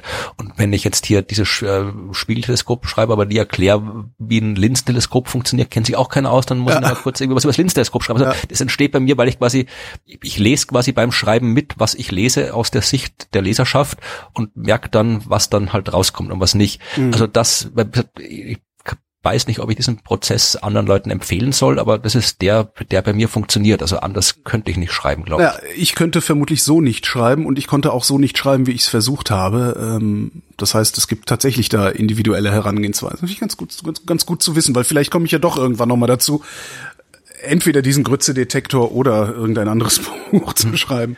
Aber zum Beispiel mein aktuelles Buch, äh, ja. mein aktuelles Buch, was jetzt dann demnächst erscheint, was wir letztes Mal schon erwähnt haben, da, das war das erste Mal, da lief es ganz anders und das war auch für mich eine sehr interessante Erfahrung, weil das, da geht es ja, eine Geschichte des Universums sind 100 Sternen. Ja. Das, ja, das sind 100 Kapitel, kurze Kapitel zu, mit jeweils 100, also einen Stern pro Kapitel und ich nutze halt immer den einen Stern als Aufhänger, um eine Geschichte über äh, Wissenschaft, Astronomie äh, zu erzählen.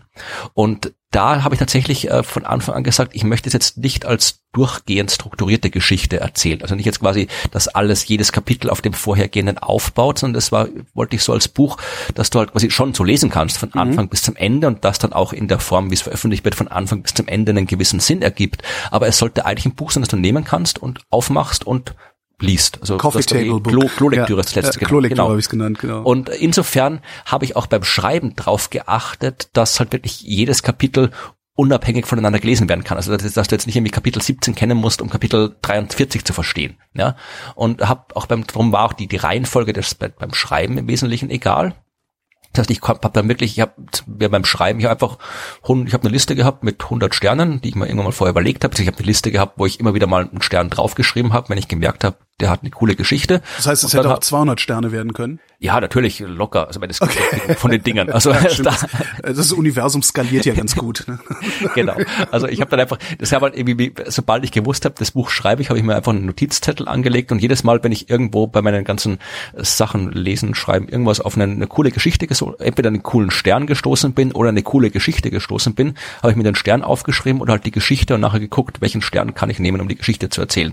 Dann habe ich halt eine Liste gehabt und dann habe ich mir halt bis drum, drum konnte ich dieses eine Buch auch deutlich schneller schreiben als meine anderen Bücher, weil ich eben wirklich, das, jedes Kapitel hat halt irgendwie bei 100 Kapiteln, jedes Kapitel bei den Sternen hat halt, das ist ein paar Seiten, das ist relativ kurz, da konnte ich wirklich auch mal zwischendurch was schreiben oder ich konnte, wenn ich jetzt irgendwie heute, heute bin ich nicht gut drauf. Heute schreibe ich die fünf Kapitel, die ich eh schon in- und auswendig weiß, das Thema, wo ich nicht viel machen muss und das komplizierte Kapitel nehme ich mir für morgen, wenn ich wieder besser drauf bin. Mhm. Also da, da war der Arbeitsprozess deutlich anders als bei den anderen. Und äh, ich habe mir auch andere Gedanken machen müssen. Also es ist dann wirklich, normalerweise weiß ich, wenn ich jetzt irgendwie in Kapitel drei erklärt habe, wie ein Teleskop funktioniert, brauche ich mich die restlichen Kapitel nicht mehr kümmern drum. Mhm. Äh, natürlich, wenn ich jetzt irgendwie bei den Sternebuch, da kommt zehnmal in dem Buch, äh, in zehn Kapiteln kommt ein roter Riese vor.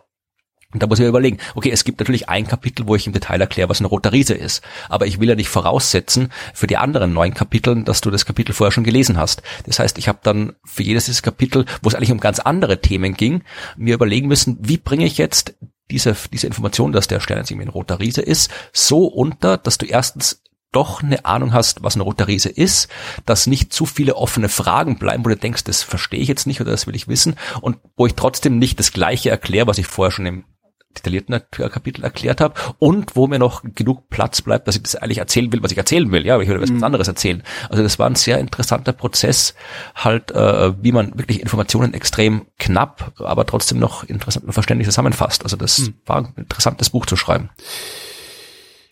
Wie lange brauchst du, um ein Buch zu schreiben? Lässt sich das äh, ja, also das variiert. Also ich habe typischerweise, wie gesagt, das, das, das reine Schreiben an sich, also das quasi der vom leeren Blatt zum Text darauf. Das ist bei mir wirklich typischerweise halt die Zeit, die ich brauche, um das physisch zu tippen, plus sagen wir mal so 10, 15 Prozent Overhead, weil ich doch mal die eine oder andere Zahl oder Jahreszahl oder Fakten hm. nachschlagen muss. Das ja? heißt, letztlich schreibst du sehr schnell.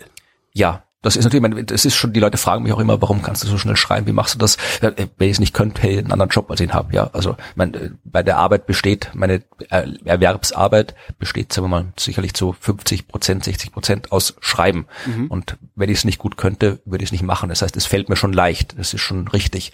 Aber tatsächlich so bei Bücherschreiben, typischerweise war es bei mir immer so, die Bücher, die ich geschrieben habe davor, meine ersten Bücher haben die sind immer im, äh, im Frühjahr erschienen.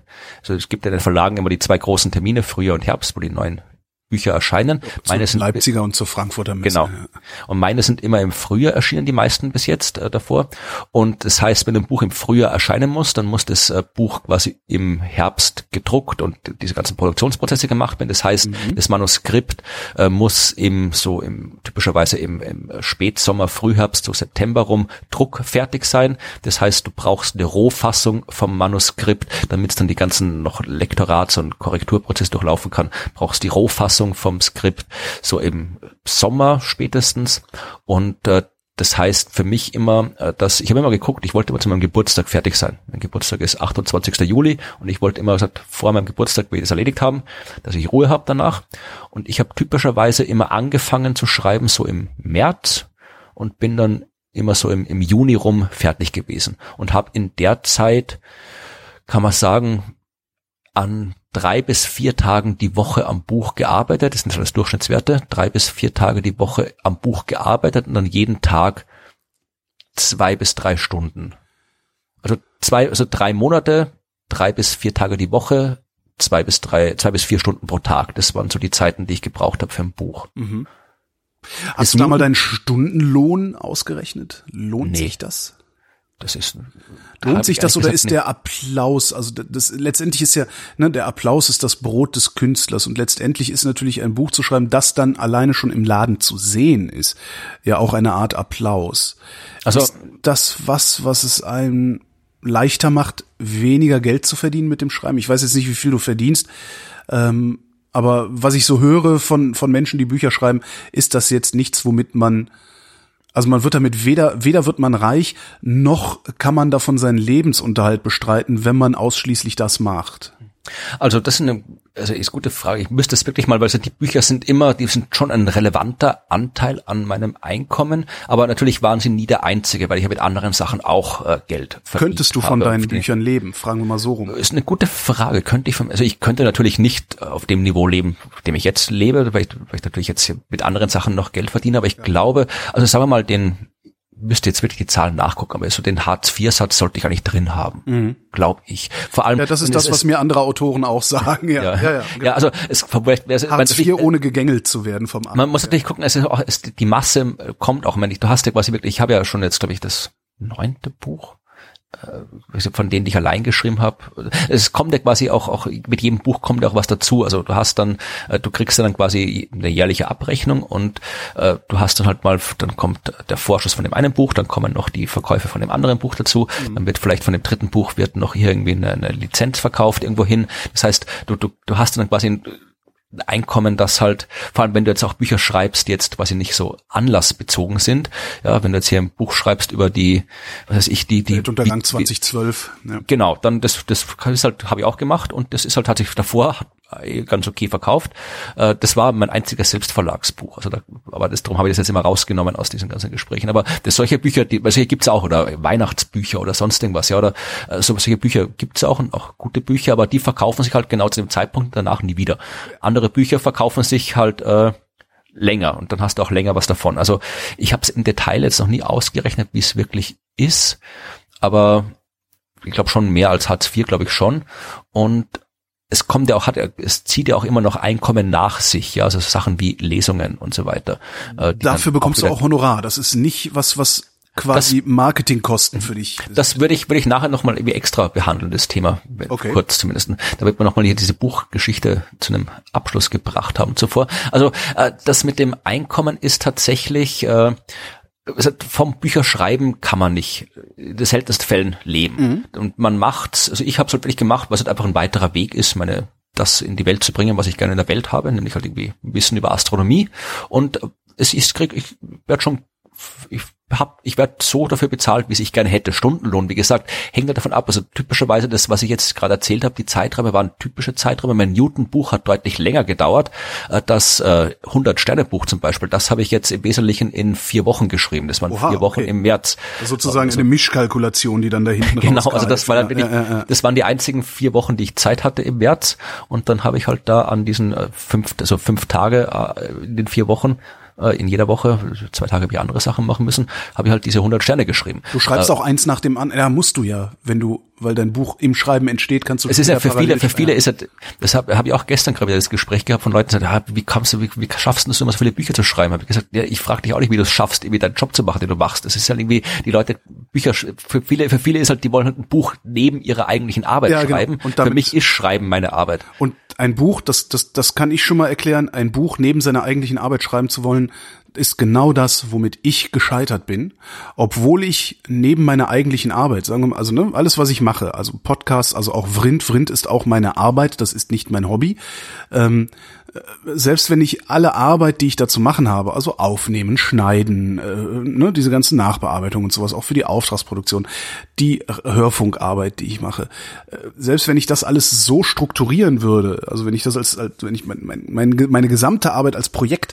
begreifen und wie, wie im Projektmanagement abbilden würde, hätte ich tatsächlich noch richtig, also relativ viel Zeit, noch eine Arbeit zu machen. Und da habe ich mir eingebildet, würde dieses Buch reinpassen.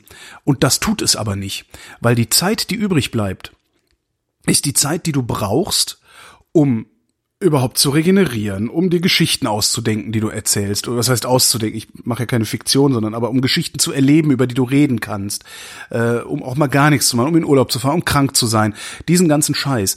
Und ich glaube, das ist was, was man als Freiberufler dann auch ganz gerne mal aus den Augen verliert, dass deine Woche zwar sieben Tage hat, du aber echt versuchen solltest, nicht mehr als vier Tage davon, wenn du es zusammenlegst, zu arbeiten, damit du eben auch mal zwei Tage krank im Bett liegen kannst. Nee, also und da hätte ich das Buch schreiben wollen mhm. an diesen Tagen, wo ich krank im Bett liege.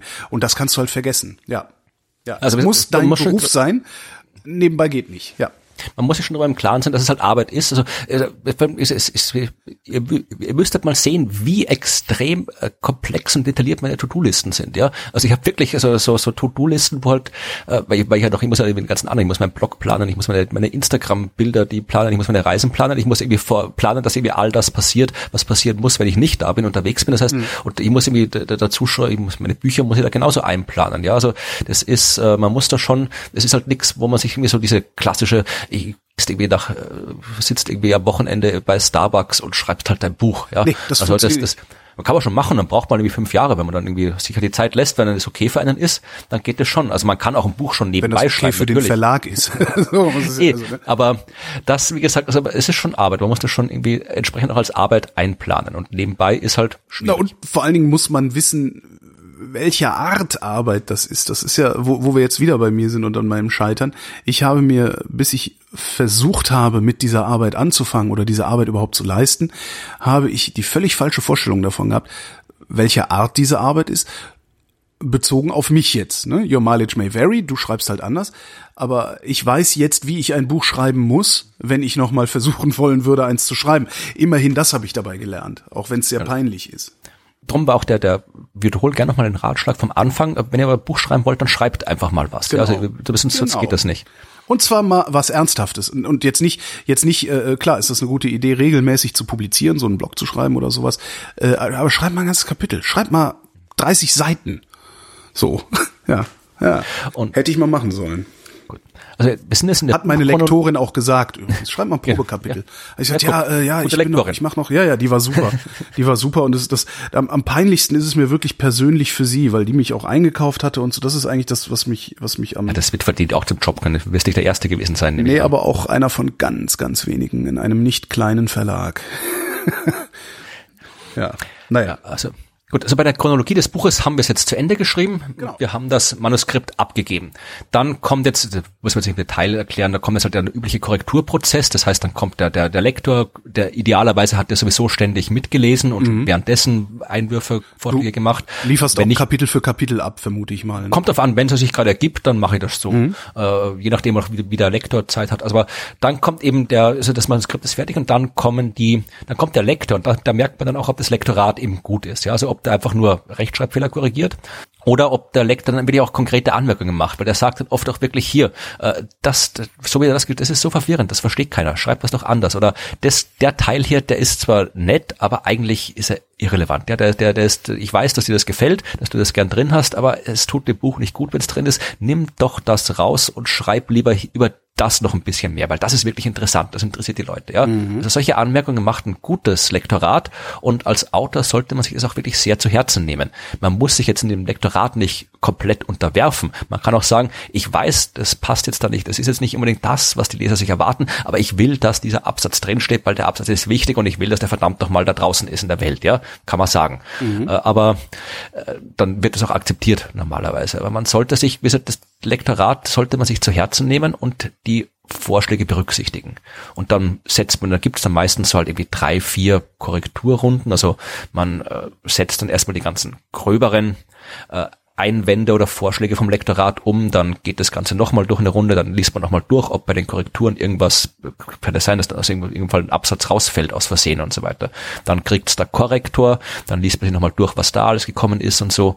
Und dann irgendwann hat man druckfähiges Manuskript. Und davor würde ich auch allen Leuten, die Sachbücher schreiben, noch etwas empfehlen, nämlich äh, das zu tun, was in der Wissenschaft eh immer passiert und äh, was im Lektorat auch passiert, aber man sollte das noch erweitern, nämlich äh, das wissenschaftliche Peer Review auch quasi freiwillig äh, einsetzen. Also wenn ich ein Buch schreibe, mhm. dann schaue ich immer, dass ich quasi unabhängig vom Verlag ein paar Leute habe, meistens äh, so vier bis sechs, immer die Hälfte Fachleute ja. auf dem Gebiet, über das ich schreibe, Fachmenschen, die mir sagen können, ob ich was falsch gemacht habe. Ja, weil jeder macht ja. Sachen falsch. Also ich habe immer Leute, halt wie bei meinem Exoplanetenbuch waren es Exoplanetenleute, bei meinem Newton-Buch waren es Historiker. Also immer Leute, die sich auskennen, die sich besser auf dem Gebiet auskennen als ich oder mindestens genauso gut auskennen wie ich, ja. die das lesen sollten, um mir zu sagen, wo was falsch ist, weil das Lektorat weiß zwar viel, aber der Lektor, wenn er nicht gerade zufällig das gleiche studiert hat wie ich, weiß halt auch nicht dramatisch besser Bescheid als ja, ich. Ja, ja. Und dann suche ich mir immer Leute, auch wieder so, so zwei, drei, die keine Ahnung vom Thema haben, die vielleicht auch mit die Astronomie dann überhaupt erstmal eine Plausibilitätskontrolle genau, die, die, ja, die, die einfach sagen können, Entschuldigung, das verstehe ich nicht, was du geschrieben ja, hast. Genau. Oder Entschuldigung, das ist langweilig, das interessiert mich nicht. Mhm. Ja, also einfach, dass ich halt irgendwie, oder das ist interessant, weil du weißt ja oft nicht, du steckst ja im Thema so drinnen, dass du irgendwie nicht weißt äh, oder nicht gut ein, nicht immer gut einschätzen kannst, was jetzt das ist, was die Leute interessiert, mhm. was sie nicht verstehen. Ja, oder überhaupt, da, na, das ist ja eine Binsenweisheit, das muss ich ja nicht erklären. Und genau. als ich raus musste, gerade genau. das musste erklären. Und das, also da habe ich halt immer so, so meine Leute, die halt das dann zum Lesen kriegen, die kriegen das auch schon währenddessen immer zum Lesen. Also das ist quasi so ein Prozess, den ich schon parallel zum Verlagslektorat mache. Und normalerweise, wenn kriegt mein Lektor kriegt die Dinger dann zu lesen, wenn meine private Peer Review quasi drüber gelaufen ist über das Ganze. Und da muss man auch, darf man auch die Eitelkeit quasi mich nicht, nicht zu sehr überhand nehmen lassen. Ich denke auch immer, wenn ich irgendwie, ich habe hab eine Freundin, die extrem, die, die äh, ist keine Expertin für Naturwissenschaften, aber sie liest wahnsinnig gerne Bücher und wahnsinnig gerne auch Sachbücher und die hat fast alle meine Bücher äh, auch in Probe gelesen und die schickt mir dann immer Anmerkungen und sagt, hey, verdammt, warum verstehst du das nicht? Ich habe das auch geschrieben, verstehe das doch, ja. aber dann, dann denke ich mir, ja, okay, äh, dann, dann, nachdem was der erste Schub an Eitelkeit und Empörung vorbei ist, denke ich, ja, dann habe ich es anscheinend nicht gut geschrieben, wenn die das nicht versteht. Dann muss ich es anders schreiben, ja. Also da muss man sich dann auch zusammenreißen und sich halt der Kritik halt die stellen. Also kritisiert werden ist nicht nett oft und kann einen auch irgendwie äh, halt ja nahe treten, aber man muss das halt irgendwie, man sollte das auch freiwillig suchen, wenn man ein Sachbuch schreibt. Würde ich ja. allen nur empfehlen, das zu machen. Man sollte Kritik auch nie wirklich persönlich nehmen, weil es wird ja nicht unbedingt auch, auch wenn natürlich viel Persönlichkeit im Werk erscheint, das ist ja bei unser einem so, aber trotzdem, wenn Kritik kommt, wenn so ein Feedback kommt, ist das ja nicht in erster Linie ein Feedback an der Person, sondern es ist ein Feedback Ja. an der Sache.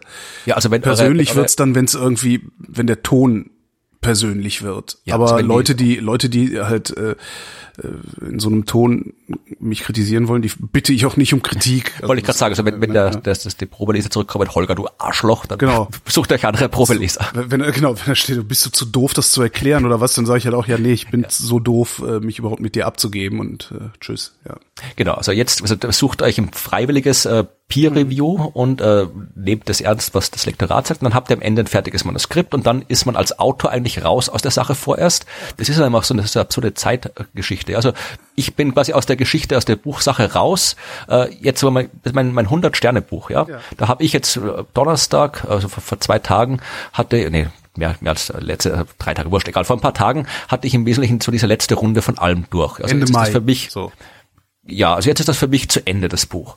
Äh, Und jetzt äh, passieren jede Menge andere Sachen mit dem Buch vom Verlag und erscheinen wird es dann am 23. September. Und dann kommen auf natürlich, idealerweise kommen dann ganz viele Leute von den Medien und fragen mich drüber und Leute fragen mich drüber. Und dann muss ich mich eigentlich hart erinnern, was ich da eigentlich geschrieben habe. Genau, wenn die fragen. Ja, ja, klar, Das ist du dann- bist ja schon, ja.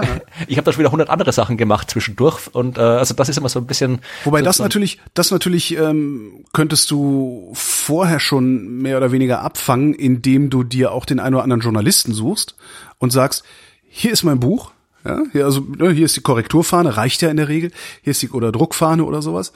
Arbeite mal durch, mach mal und schreib mal auf, was du und deine Kollegen mich höchstwahrscheinlich fragen werden. Ja, also Weil die Fragen sind immer dieselben, muss man ja auch mal sagen. Also normalerweise natürlich hast du recht, also normalerweise als Autor von einem Buch solltest du dann auch so weit sein, dass du halt irgendwie auch weißt, wenn du irgendwie, wenn du angesprochen wirst, um was es geht, auch wenn es schon lange her ist, dass du es geschrieben hast. Aber natürlich äh, diese Medienstrategie, das ist vielleicht auch wieder was, was man in einer anderen Sendung mal genauer erzählen könnte. Auch das ist wieder was, wo der Verlag, ein guter Verlag eben mitmacht. Ja. Also, der organisiert dann halt, der, der hat Kontakte zu Journalisten, der schickt äh, schon Fahnen an, Druckfahnen an die Journalisten aus, der organisiert schon entsprechend Interviews, äh, um das Buch zu bewerben. Also ein guter Verlag guckt eben auch, dass das der Buch dann medial entsprechend äh, aufbereitet wird und überlässt es nicht dir selbst. Also das äh, unterscheidet auch einen guten von einem schlechten Verlag, dass der sich schon von Anfang an Gedanken über eine Medienstrategie macht zu dem Buch. Und äh, die läuft dann idealerweise an, wenn das Buch rauskommt. Also das sollte man sich dann auch entsprechend Zeit nehmen und sich entsprechend vorbereiten, dass man eben was zu sagen hat über das Buch, dass man dann auch äh, die Interviews geben kann, sich äh, auch dann selbst vielleicht ein bisschen drum kümmert. Also ich bin das, ich mache das ja auch. Also ich erwähne ja mein Buch auch durchaus ab und zu mal in Podcasts, äh, wenn es darum geht. Denn äh, Aber immer nur am Ende. ja, ja, auch heute. also in dem Fall habe ich äh, das, das, diese, diese Strategie, die mir Rainer erzählt hat, bin ich echt gespannt, ob da was draus wird. Äh, du die- meinst, ob- dass ähm, die Idee, dass wenn genug Leute die, dein neues Buch vorbestellen, den Link Genau. dazu, ein, einen Link dazu gibt es übrigens im Blog zur Sendung, wenn genügend Leute das Buch vorbestellen, dass es dann in die Bestsellerlisten jazzt. Genau, weil halt alle vorbestellten Verkäufe dann in dem einen Moment Ja, schlagen ja, werden, in dem das Buch erscheint. Das wird ist auch so- funktionieren. Ich glaube, die Vrindhörerschaft ist da. bin ich, ja, würde mich freuen. Und vor allem, das ist ja auch wieder so ein Punkt, also wie gesagt, das ganze Marketing, Buchmarketing und so weiter, das ist wieder ein ganz eigenes Thema, aber das ist ja auch, es ist ja wirklich, äh, das ist, da gibt's, wie wisst das, der, der Matthäus-Effekt oder sowas, oder der Jesus-Effekt, wer, wer, wer hat, dem wird gegeben. Welche Bibelstelle ist das? Da gibt's so Der ein, Teufel kackt nicht auf einen kleinen Haufen, meinst ja, aber da gibt's ja wieder, da gibt's ja wieder so einen offiziellen Begriff irgendwie, wo halt der, der, der biblische Name Effekt, Ja. dass halt irgendwie die, die, die Reichen werden immer reicher und die, die was haben. Und so ist es bei den Büchern auch ein bisschen. Ja, also du kannst ein cooles Buch geschrieben haben, das äh, steht dann halt quasi, äh, wenn das äh, Buchgeschäft quasi nicht steht, dann kaufen es nur die, die schon wissen, dass es das gibt. Also deine Zielgruppe. Und deine Zielgruppe solltest, solltest eigentlich eh immer so gut sein, zumindest deine Zielgruppe zu erreichen. Ja, aber äh, ich, ich, finde, wenn jetzt hier mit den Frindhörern, ja, wenn die alle mein Buch kaufen, dann ist das fantastisch. Ja, das freut mich wahnsinnig. Äh, aber die, die wissen ja davon. Also denen sage ich es ja hier durchaus Ja, genau. als, als aufdringlich jedes Ja. Mal, dass das, das gekauft werden soll. Aber, aber idealerweise ist halt äh, beim Buch, gerade speziell das Buch, ja, Ja. ist eigentlich ein Buch, auf das Leute per Zufall stoßen sollen und sich denken, das klingt nett, Mhm. lesen sie das und dann haben sie was über Astronomie gelernt, obwohl sie es vielleicht gar nicht darauf angelegt haben, was über Astronomie zu lernen. Das will man ja idealerweise. Aber das funktioniert eben nur dann, wenn das Buch dann zum Beispiel eben präsentabel im Buchgeschäft liegt. Also nicht jetzt quasi mit dem äh, Buchrücken im Regal steht, sondern quasi mit dem Cover nach vorne im Regal steht. Oder vielleicht auf einem Tisch speziell präsentiert wird oder als Bücherstapel oder mit Plakat im Fenster oder was weiß ich. Das sind alles Dinge, äh, die einerseits passieren, die, wenn die Verlage sich darum kümmern, dass es passiert. Also das sind dann das Handeln Verlage mit Buchgeschäften aus, welche Bücher so präsentiert werden. Das ist ganz simples Marketing.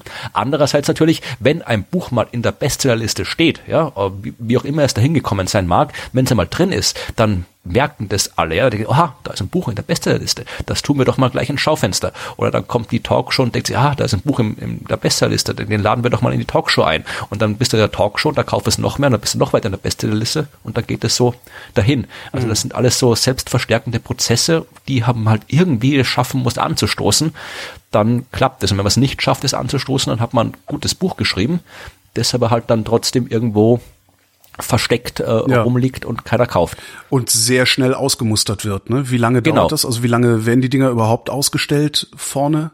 Also selten, es kommt aber, es kommen ja ständig neue Bücher raus. Also wenn die mal irgendwo rumliegen, dann vielleicht gerade mal irgendwie ja, ein paar Wochen höchstens, dann liegt schon was anderes da. Also die, die Buch, bei mir ist es typischerweise so bei meinen Büchern, ich habe halt wirklich in der Zeit, also dem halben Jahr oder sowas, nachdem es erschienen ist, kannst du sagen, sind sicherlich 90 Prozent aller Verkäufe. Ja. Also danach ist es dann wirklich äh, weniger. Also das mhm. nimmt dann deutlich ab. Also das gibt es überhaupt sowas wie einen Longtail, also dass in natürlich. Na, nach fünf Jahren immer noch drei Bücher verkauft natürlich. werden? Also solche, das sind halt bei den Bestsellern Julia Enders, ja, David ja, Charme, das, ja, das okay, solche ja. Dinger, die, oder die äh, Harald Lesch Bücher zum Beispiel, ja, oder Stephen Hawking Bücher, äh, die natürlich, die die die stehen immer vorne, die werden immer verkauft, ja, und äh, da muss man halt mal hinkommen irgendwie. Und das Aber halt wie die wenigen, man, die es halt dann. Wie kommt man dahin? Wie würde Florian Freistetter da hinkommen? Müsstest du ein neuer Harald Lesch werden ähm, und so eine Fernsehprominenz dazu bekommen? Vermutlich. Also das ist Oder ja müsstest du so attraktiv sein wie Julia Ender? also wenigstens Haare das ist nicht nur attraktiv, die ist Ja, auch die extrem, die ist auch extrem nett und kennt sich aus. Ich habe die persönlich Ja, getroffen. Und äh, Ja, klar. Also natürlich, also du musst aber sie halt, ist halt äh, nicht so eine Fernsehprominenz, das meine nee, ich damit. nee, also das, die ist halt äh, mittlerweile gar nicht prominent, die ist halt arbeitet komplett als Ärztin mittlerweile. Ach echt? Die hat dann, ich habe die, hat die war Tritt, mal tritt, die, tritt die auch überhaupt nicht mehr auf? Weil ich kenne sie, ich kannte die, ich, ich kannte Julia Enders schon, äh, da, da hat die noch das Buch noch nicht geschrieben. ganz kleine Clubs aufgetreten, ja. Äh, Tatsächlich, ja, da habe ich die mal Ja. bei so einem Science Slam hier in Berlin gesehen. Nee, also die, habt ja, die haben ja, äh, die, die hat ja vor ein paar Jahren den äh, Heinz Oberhammer Preis bekommen, diesen Ja. Wissenschaftskommunikationspreis. Und da hat sie eben auch bei uns äh, in, in der Science Master schon einen Auftritt gehabt. Und im Wesentlichen hat, macht die kaum noch Auftritte. Also ich meine, sie ist jetzt gerade in Hamburg, glaube ich, war das, hat da ihre als, als Ärztin gearbeitet und arbeitet noch als Ärztin und macht jetzt halt das. Und so Auftritte halt selten halt. Cool, cool, ja, finde ich gut. aber äh, das, sind- um jetzt mal dahin zu kommen, diesen Status, den wir vorhin gemeint haben, entweder du bist halt auf anderen Wegen prominent. Das hilft dir natürlich, wenn du jeden Tag dein, dein Gesicht im Fernsehen hast und dich Leute kennen, dann dann kennen dich auch die Buchhändler und dann denken sie, ha, das ist der aus dem Fernsehen, den stelle ich hin, weil dann gehen die Leute vorbei und denken, ah, das ist der aus dem Fernsehen. Und dann kaufen die das Buch. Und das ist ein Weg, da weiß ich nicht, ob ich da hinkomme. Wahrscheinlich eher nicht so schnell. Jetzt wäre natürlich wirklich mal interessant rauszufinden, warum das bei Julia Enders da mit Charme funktioniert hat. Obwohl sie, glaube ich, auch, sie war mit den Science Slam Geschichten auch eine Fernseh, zumindest eine, eine, so eine Ich glaube, C-Fernsehprominenz. ich glaub, das ist äh, dieses äh, Julia Enders, damit Charme. Es gibt immer so äh, ein paar so Trendsetter will ich es nicht nennen, aber es gibt immer so ein paar Bücher, wo du merkst, äh, dass, dass die sind, die kommen quasi aus dem Nichts, äh, Ja. fast aus dem Nichts und sind erfolgreich, ja.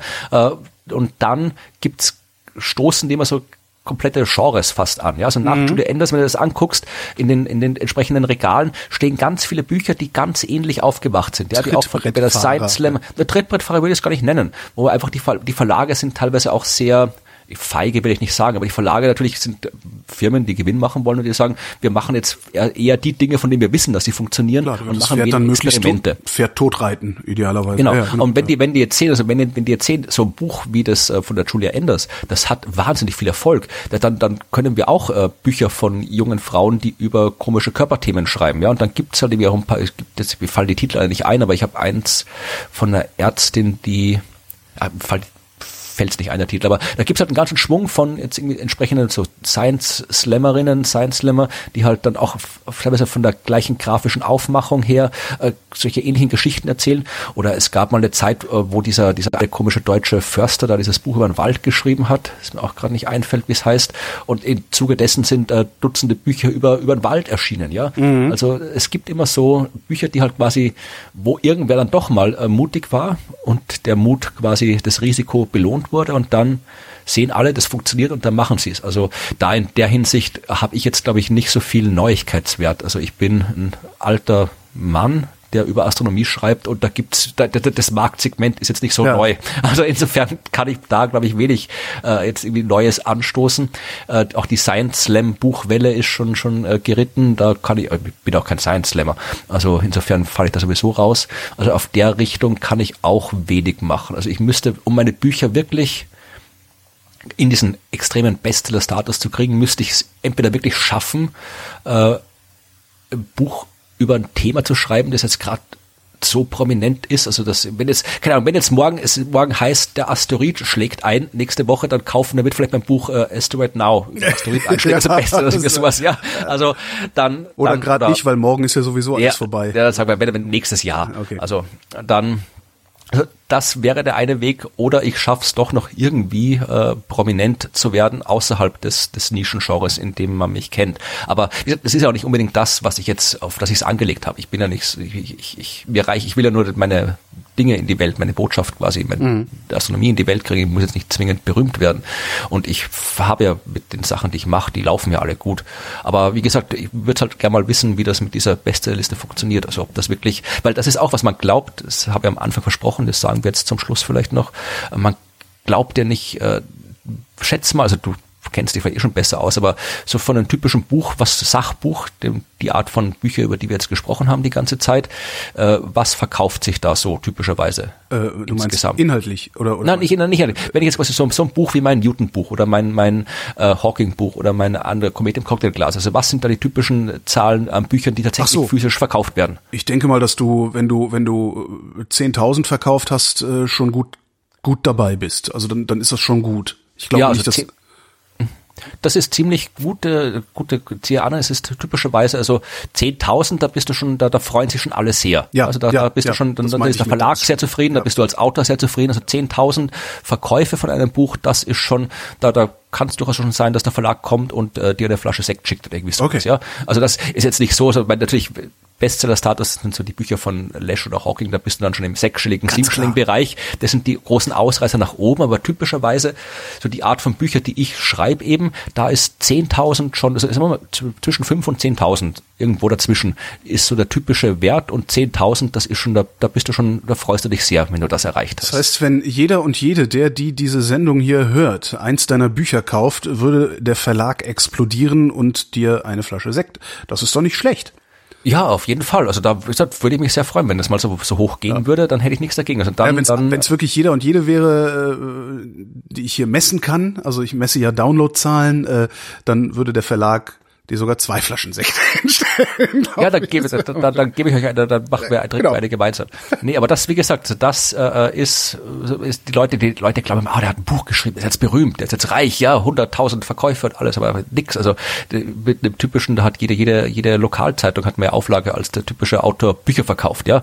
Also das ist, jeder Podcast hat, nicht jeder Podcast, aber so ein halbwegs normaler Podcast von den Podcasts, die die Podcast-Hörerschaft hier vermutlich regelmäßig hört, hat eine deutlich größere Hörerschaft als ein Autor Bücher verkauft. Also das ist durchaus, es erscheint zumindest das, das Sachbuchgenre, das naturwissenschaftliche Sachbuchgenre, äh, das ist Nischenmedium. Warum eigentlich? Gute Frage, weiß ich nicht. Ich meine, schon, also das ist, weil natürlich Naturwissenschaft immer in der Öffentlichkeit ein Nischenthema ist. Wenn ja. du dich jetzt gerade über Medizin schreibst oder sowas, äh, und Bücher werden immer mehr zum Nischenmedium. Also die, mhm. wir, wir, sind in der Blase da auch im Gewissen drin. Wir, wir haben alle Bücher, wir lesen alle Bücher, aber die meisten Menschen haben keine Bücher und lesen keine Bücher. Stimmt, ja. Ich kenne Leute, die schreiben Bücher und lesen so gut wie die Bücher. Ja, stimmt. Also das gibt schon auch. Stimmt, also, wir sind in einer Blase. Die, die, die, die, die Leserschaft ist tatsächlich auch eine Blase, ja. Ich meine, äh, das Buchleserschaft. Die Leute, Ja, ja, ja, Kram. ja. die Leute lesen Sachen, irgendwie die lesen halt irgendwie Freund von mir hat noch nie in seinem Instagram-Posts Freund von mir hat noch nie in seinem Leben ein Buch gelesen, das ist jetzt übertrieben, noch nie in seinem Leben ein Buch gelesen, aber hat dafür sämtliche Wochen- und Monatszeitschriften, die man sich vorstellen kann, im Abo und liest die auch von vorne bis hin und ist der best informierte Mensch der Welt wahrscheinlich. Also das ist, ja klar. Aber tatsächlich so Bücher im Schrank und ja, stimmt. Also das ist, muss man sich klar, das ist ein Nischenmedium. Und drum nochmal, darum habe ich das auch vorhin gesagt, dass mich eben, wenn das ist, diese 7000, das habe ich jetzt im Schnitt, die zwischen 5 und 10.000, so 7.500, wenn wir den Mittelwert nehmen, das ist die, das ist quasi das, was du im gesamten deutschsprachigen Raum hast, ja. Und drum, wenn du jetzt quasi einen, am Anfang einen Verlag hast, der nur in Österreich ist, dann kannst du es nochmal ein bisschen runterskalieren. Also insofern, trifft das wieder den Punkt, der Verlag sollte gut vernetzt sein. Und dann vielleicht noch den letzten Punkt, äh, die Lesungen. Ja. Äh, das ist auch was. Also da kommt also ein guter Verlag organisiert auch Lesungen für dich. Das hängt davon ab, welcher Verlag das ist und wie die aufgestellt sind, wie viel auch, äh, wie viel die sich auch versprechen. Also ein Verlag ist, folgt auch oft dem Prinzip, der macht umso mehr, je mehr er dem Buch zutraut. Also wenn du merkst, der Verlag äh, macht schon im Vorfeld, hat schon Lesungen organisiert und hat vielleicht schon irgendwie äh, dies, das gemacht und sowas, dann, dann weißt du, okay, da, da traut der Verlag dem Buch einiges zu, weil sonst wieder den Aufwand nicht machen. Dann kannst du anfangen, Größenwahn zu entwickeln. Ja, das nicht, aber Größenwahn nicht. Aber dann weißt du, da kannst du dich freuen, weil du vom Verlag halt ernst genommen wirst. Ja, äh, und äh, bei mir war es so, also jetzt äh, bei dem aktuellen Buch, da hat der Verlag schon viele, da gibt schon viele Veranstaltungen, die geplant sind. Da habe ich schon fünf, sechs Lesungen zu dem Buch im Herbst, auch in Deutschland viele. Jetzt gerade nicht im Kopf. In Köln bin ich, in in Essen bin ich, in der Nähe von Stuttgart bin ich mit dem Buch. Ah, Ich werde das irgendwann nochmal, ich werde nochmal eine Gelegenheit bekommen, Werbung zu machen dafür. Ich hatte auch schon eine Anfrage für eine Lesung von einer Buchhandlung irgendwo im Norddeutschen. Einfach nur aufgrund der Ankündigung meines Buches. Ja, sowas, wie gesagt, das, es kann kommen und die Verlage, wenn die das aktiv fördern, Das ist peinlich, dann geht es gut. Also sowas äh, bei anderen, aber sagen wir, der Großteil der Lesungen, die ich mache bei meinen Büchern, das sind Dinge, die halt so, die unabhängig vom Verlag passieren, wo halt, weil ich halt auch unabhängig vom Verlag in der Welt präsent bin und das schreiben halt, ich, ich habe die Zeit nicht aktiv äh, auf quasi Leute zu suchen, die mich irgendwo auftreten lassen. Ich, ich, ich trete dort auf, wo man, wo Leute von sich aus an mich herangetreten sind. Und da gibt's halt immer wieder irgendwelche Volkshochschulen, äh, Buchhandlungen, Science Center, Das ist aber alle auch möglichen- immer gegen Honorar. ja, das, also ich habe quasi, es kommt an, Reisekosten also und Honorar, vermute ich. Reisekosten, Honorar, Unterkunft, je nachdem, was halt nötig ist. Also Honorar plus Spesen. Genau. Also ich schaue schon, dass ich dann Honorar habe, weil wie gesagt, für mich ist es Arbeit und Mhm. äh, die, die würde ich auch, die Leute würde ich auch dann entsprechend gern honoriert haben. Ich habe schon so ein gewisses Budget quasi, wo ich dann ab und zu mal auch was äh, ohne Honorar mache, wenn ich weiß, dass jetzt hier wie der Kindergarten, der hat halt kein Geld oder diese Veranstaltung, dass das äh, Schulfest da und dort, die halt gern was hätten, wenn es jetzt gerade irgendwie günstig auf dem Weg liegt und so, dann mache ich manche Sachen auch ohne Honorar, aber normalerweise schon gegen Honorar, weil es halt wie Arbeit ist. Und äh, die Leute dann ja auch, die Buchhandlungen, die wollen dann irgendwie auch damit Bücher verkaufen, dass sie eine Lesung haben und so weiter. Also eh, natürlich mache ich da auch bei der Lesung Werbung für mein Produkt, aber äh, es ist schon auch, also bei den Lesungen, äh, ich nenne sie mal Lesungen, aber ich lese nicht aus dem Buch vor. Das Ja, ist ja langweilig. Also ich mache Ja, schon ein bisschen. Werbung für dein Produkt, das ist ja dasselbe wie ähm, man gerne auch mal gefragt wird, hier willst du das für, äh, kann ich mal, kann, ich würde gerne deinen Podcast bei uns auf der Webseite präsentieren. Ja, genau, Und genau ich dann sage, ja. so was zahlt ihr denn dafür? Naja, Ja. Reichweite. Wo ich dann halt auch sage, ja, von Reichweite kann ich aber meine Miete nicht bezahlen. Und das ist halt genau das gleiche wie, ich mache ja Werbung für dich. Nee, machst du nicht du, machst deine Buchhandlung interessanter durch mich. Ne? Genau. Oder mit dem Podcast, du machst deine Webseite interessanter durch meine Arbeit, also wirst du das gefälligst auch honorieren. Darum reagiere ich mittlerweile auf solche Anfragen schon gar nicht mehr, weil ich finde das eine Unverschämtheit. Ich finde es wirklich eine Unverschämtheit. naja. Ja.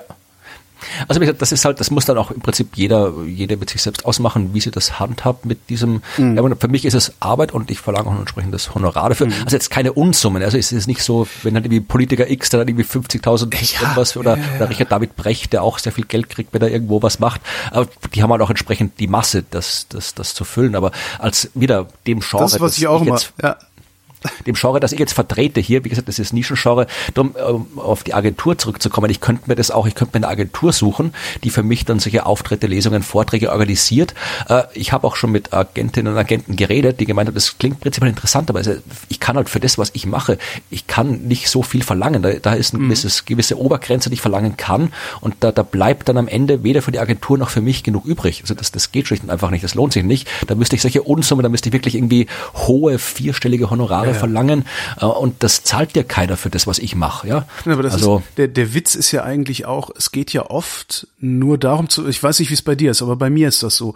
Es geht mir oft gar nicht so sehr darum, damit ein sinnvolles Einkommen zu erzielen, sondern einfach nur darum, dass es dem anderen wehtut, dass der merkt, dass er eine Leistung kauft. Das heißt, ich brauche nicht unbedingt 1000 Euro dafür, dass mein Podcast auf deiner Sendung, auf deiner Seite erscheint, aber ein 50er. Einfach nur um zu sehen, du hast begriffen, worum es geht. Aber soweit denken genau. wir oft nicht. Naja. Das, du hast recht. Man, mir geht es auch nicht. Man, natürlich, es trägt auch alles zu meinem Einkommen bei. Also ja klar, wenn es tausend Euro mich das schon. so besser. aber äh, es ist, es ist nicht so, dass ich das wirklich, ich will jetzt nicht, dass es dem anderen wehtut dringend. Also das ist jetzt nicht mein voriges Ziel, aber es ist schon so. Also, ich meine, ich, und äh, gewisse Fairness spielt auch eine Rolle. Also wenn jetzt, ich weiß, hier, das ist passiert oft, dass mich zum Beispiel irgendwie eine, eine Firma, die machen irgendwie so ein großes Firmen-Event und dann soll ich irgendwie nach dem Abendessen so eine halbe Stunde irgendwie was äh, Amüsantes erzählen. Ja. Und dann, wenn das jetzt die Firma, dann gehe ich nicht hin und sage, ja, ein 50er reicht mir. Wenn das die Firma dann sagt, die, die, die Firma hat das Geld, Industrie. dieses Gebot, das Geld auszugeben und dann, dann äh, verlange ich auch was ordentliches dafür. Industrie aber, zahlt vierstellig, ja. Ja, also da und, und aber Universität kann, kriegt's billig. Die kriegt es ein bisschen billiger, aber ich kann jetzt nicht irgendwie sagen, wenn ich jetzt typisch, also wenn ich jetzt das mein, mein Standardhonorar X ist, ja, also das liegt bei mir also so, keine Ahnung, typischerweise bei um die 400, 500 Euro ist mein Standardhonorar. Das variiert dann, passe ich dann an, je nachdem nach oben oder nach unten, wie auffällig das ist, was die wollen. Wenn ich weiß, wie viel welche Art der Veranstaltung das ist und so weiter. Das kann, variiert dann alles stark nach oben und nach unten. Aber ich kann jetzt, es kommt, gibt halt wirklich oft Leute, die mir sagen, ja, wir würden Sie gern einladen, diese tolle Veranstaltung, aber wir haben halt leider äh, aus diesen bürokratischen Gründen kein, keine, äh, kein Geld zum Ausgeben. Dann kann ich auch nicht sagen, ich kann schon sagen, ja, das klingt jetzt nett und da fahre ich hin, aber andererseits ist es dann unfair, wenn ich sage, zu euch komme ich gratis und bei den anderen sagen, ihr zahlt. Also das ist dann auch irgendwie ein bisschen, und dann fragen sich die, die mich dann netterweise bezahlt haben, fragen sie dann auch, warum zahlen wir eigentlich, wenn er zu den anderen kostenlos hingeht? Ja. Also insofern genau, ist es macht sich selbst die Preise kaputt letztendlich. Ne? Genau. Und also anderen im Übrigen auch. Ja, genau. Also das ist drum, also das Honorar ist halt auch was, Lesungen, wenn man sie sich selbst, wenn man eine Agentur hat, ist es alles viel einfacher, aber wenn man sich selbst ausorganisiert, muss man sich auch da Gedanken drüber machen, wie und was man da macht. Meine erste Lesung zum neuen Buch, habe ich gerade gesehen, habe ich schon im August in Augsburg, das wird lustig. Da bin ich im Brauereigasthaus im Biergarten. Ja, aber der Verlag hat mir dazu gesichert, dass, dass, dass äh, es da schon welche gibt, also dass, dass da ein paar schon produziert sind. Also die man da schon kaufen kann, quasi schon vorab. Also es ist quasi die Buchpräsentation hier, die offizielle. Und das ist irgendwie, ich war noch nie dort. Äh, ich, Augsburger Hörerinnen und Hörer werden wir vermutlich haben im hm. Brauereigasthaus Drei Könige. Die machen anscheinend im Sommer immer so Action im Biergarten. Und eine der Action im Biergarten werde ich sein, der über Sterne erzählt. Ansonsten empfehlen wir dringend, dass ihr Florians nächstes Buch vorbestellt. Ja. Es erscheint im September und ihr findet es in einem Buchladen eures geringsten Misstrauens. Sein Titel ist eine Geschichte des Universums in 100 Sternen. Und damit danke ich fürs Gespräch. Und ich danke dir, Holger. Und euch danken wir für die Aufmerksamkeit.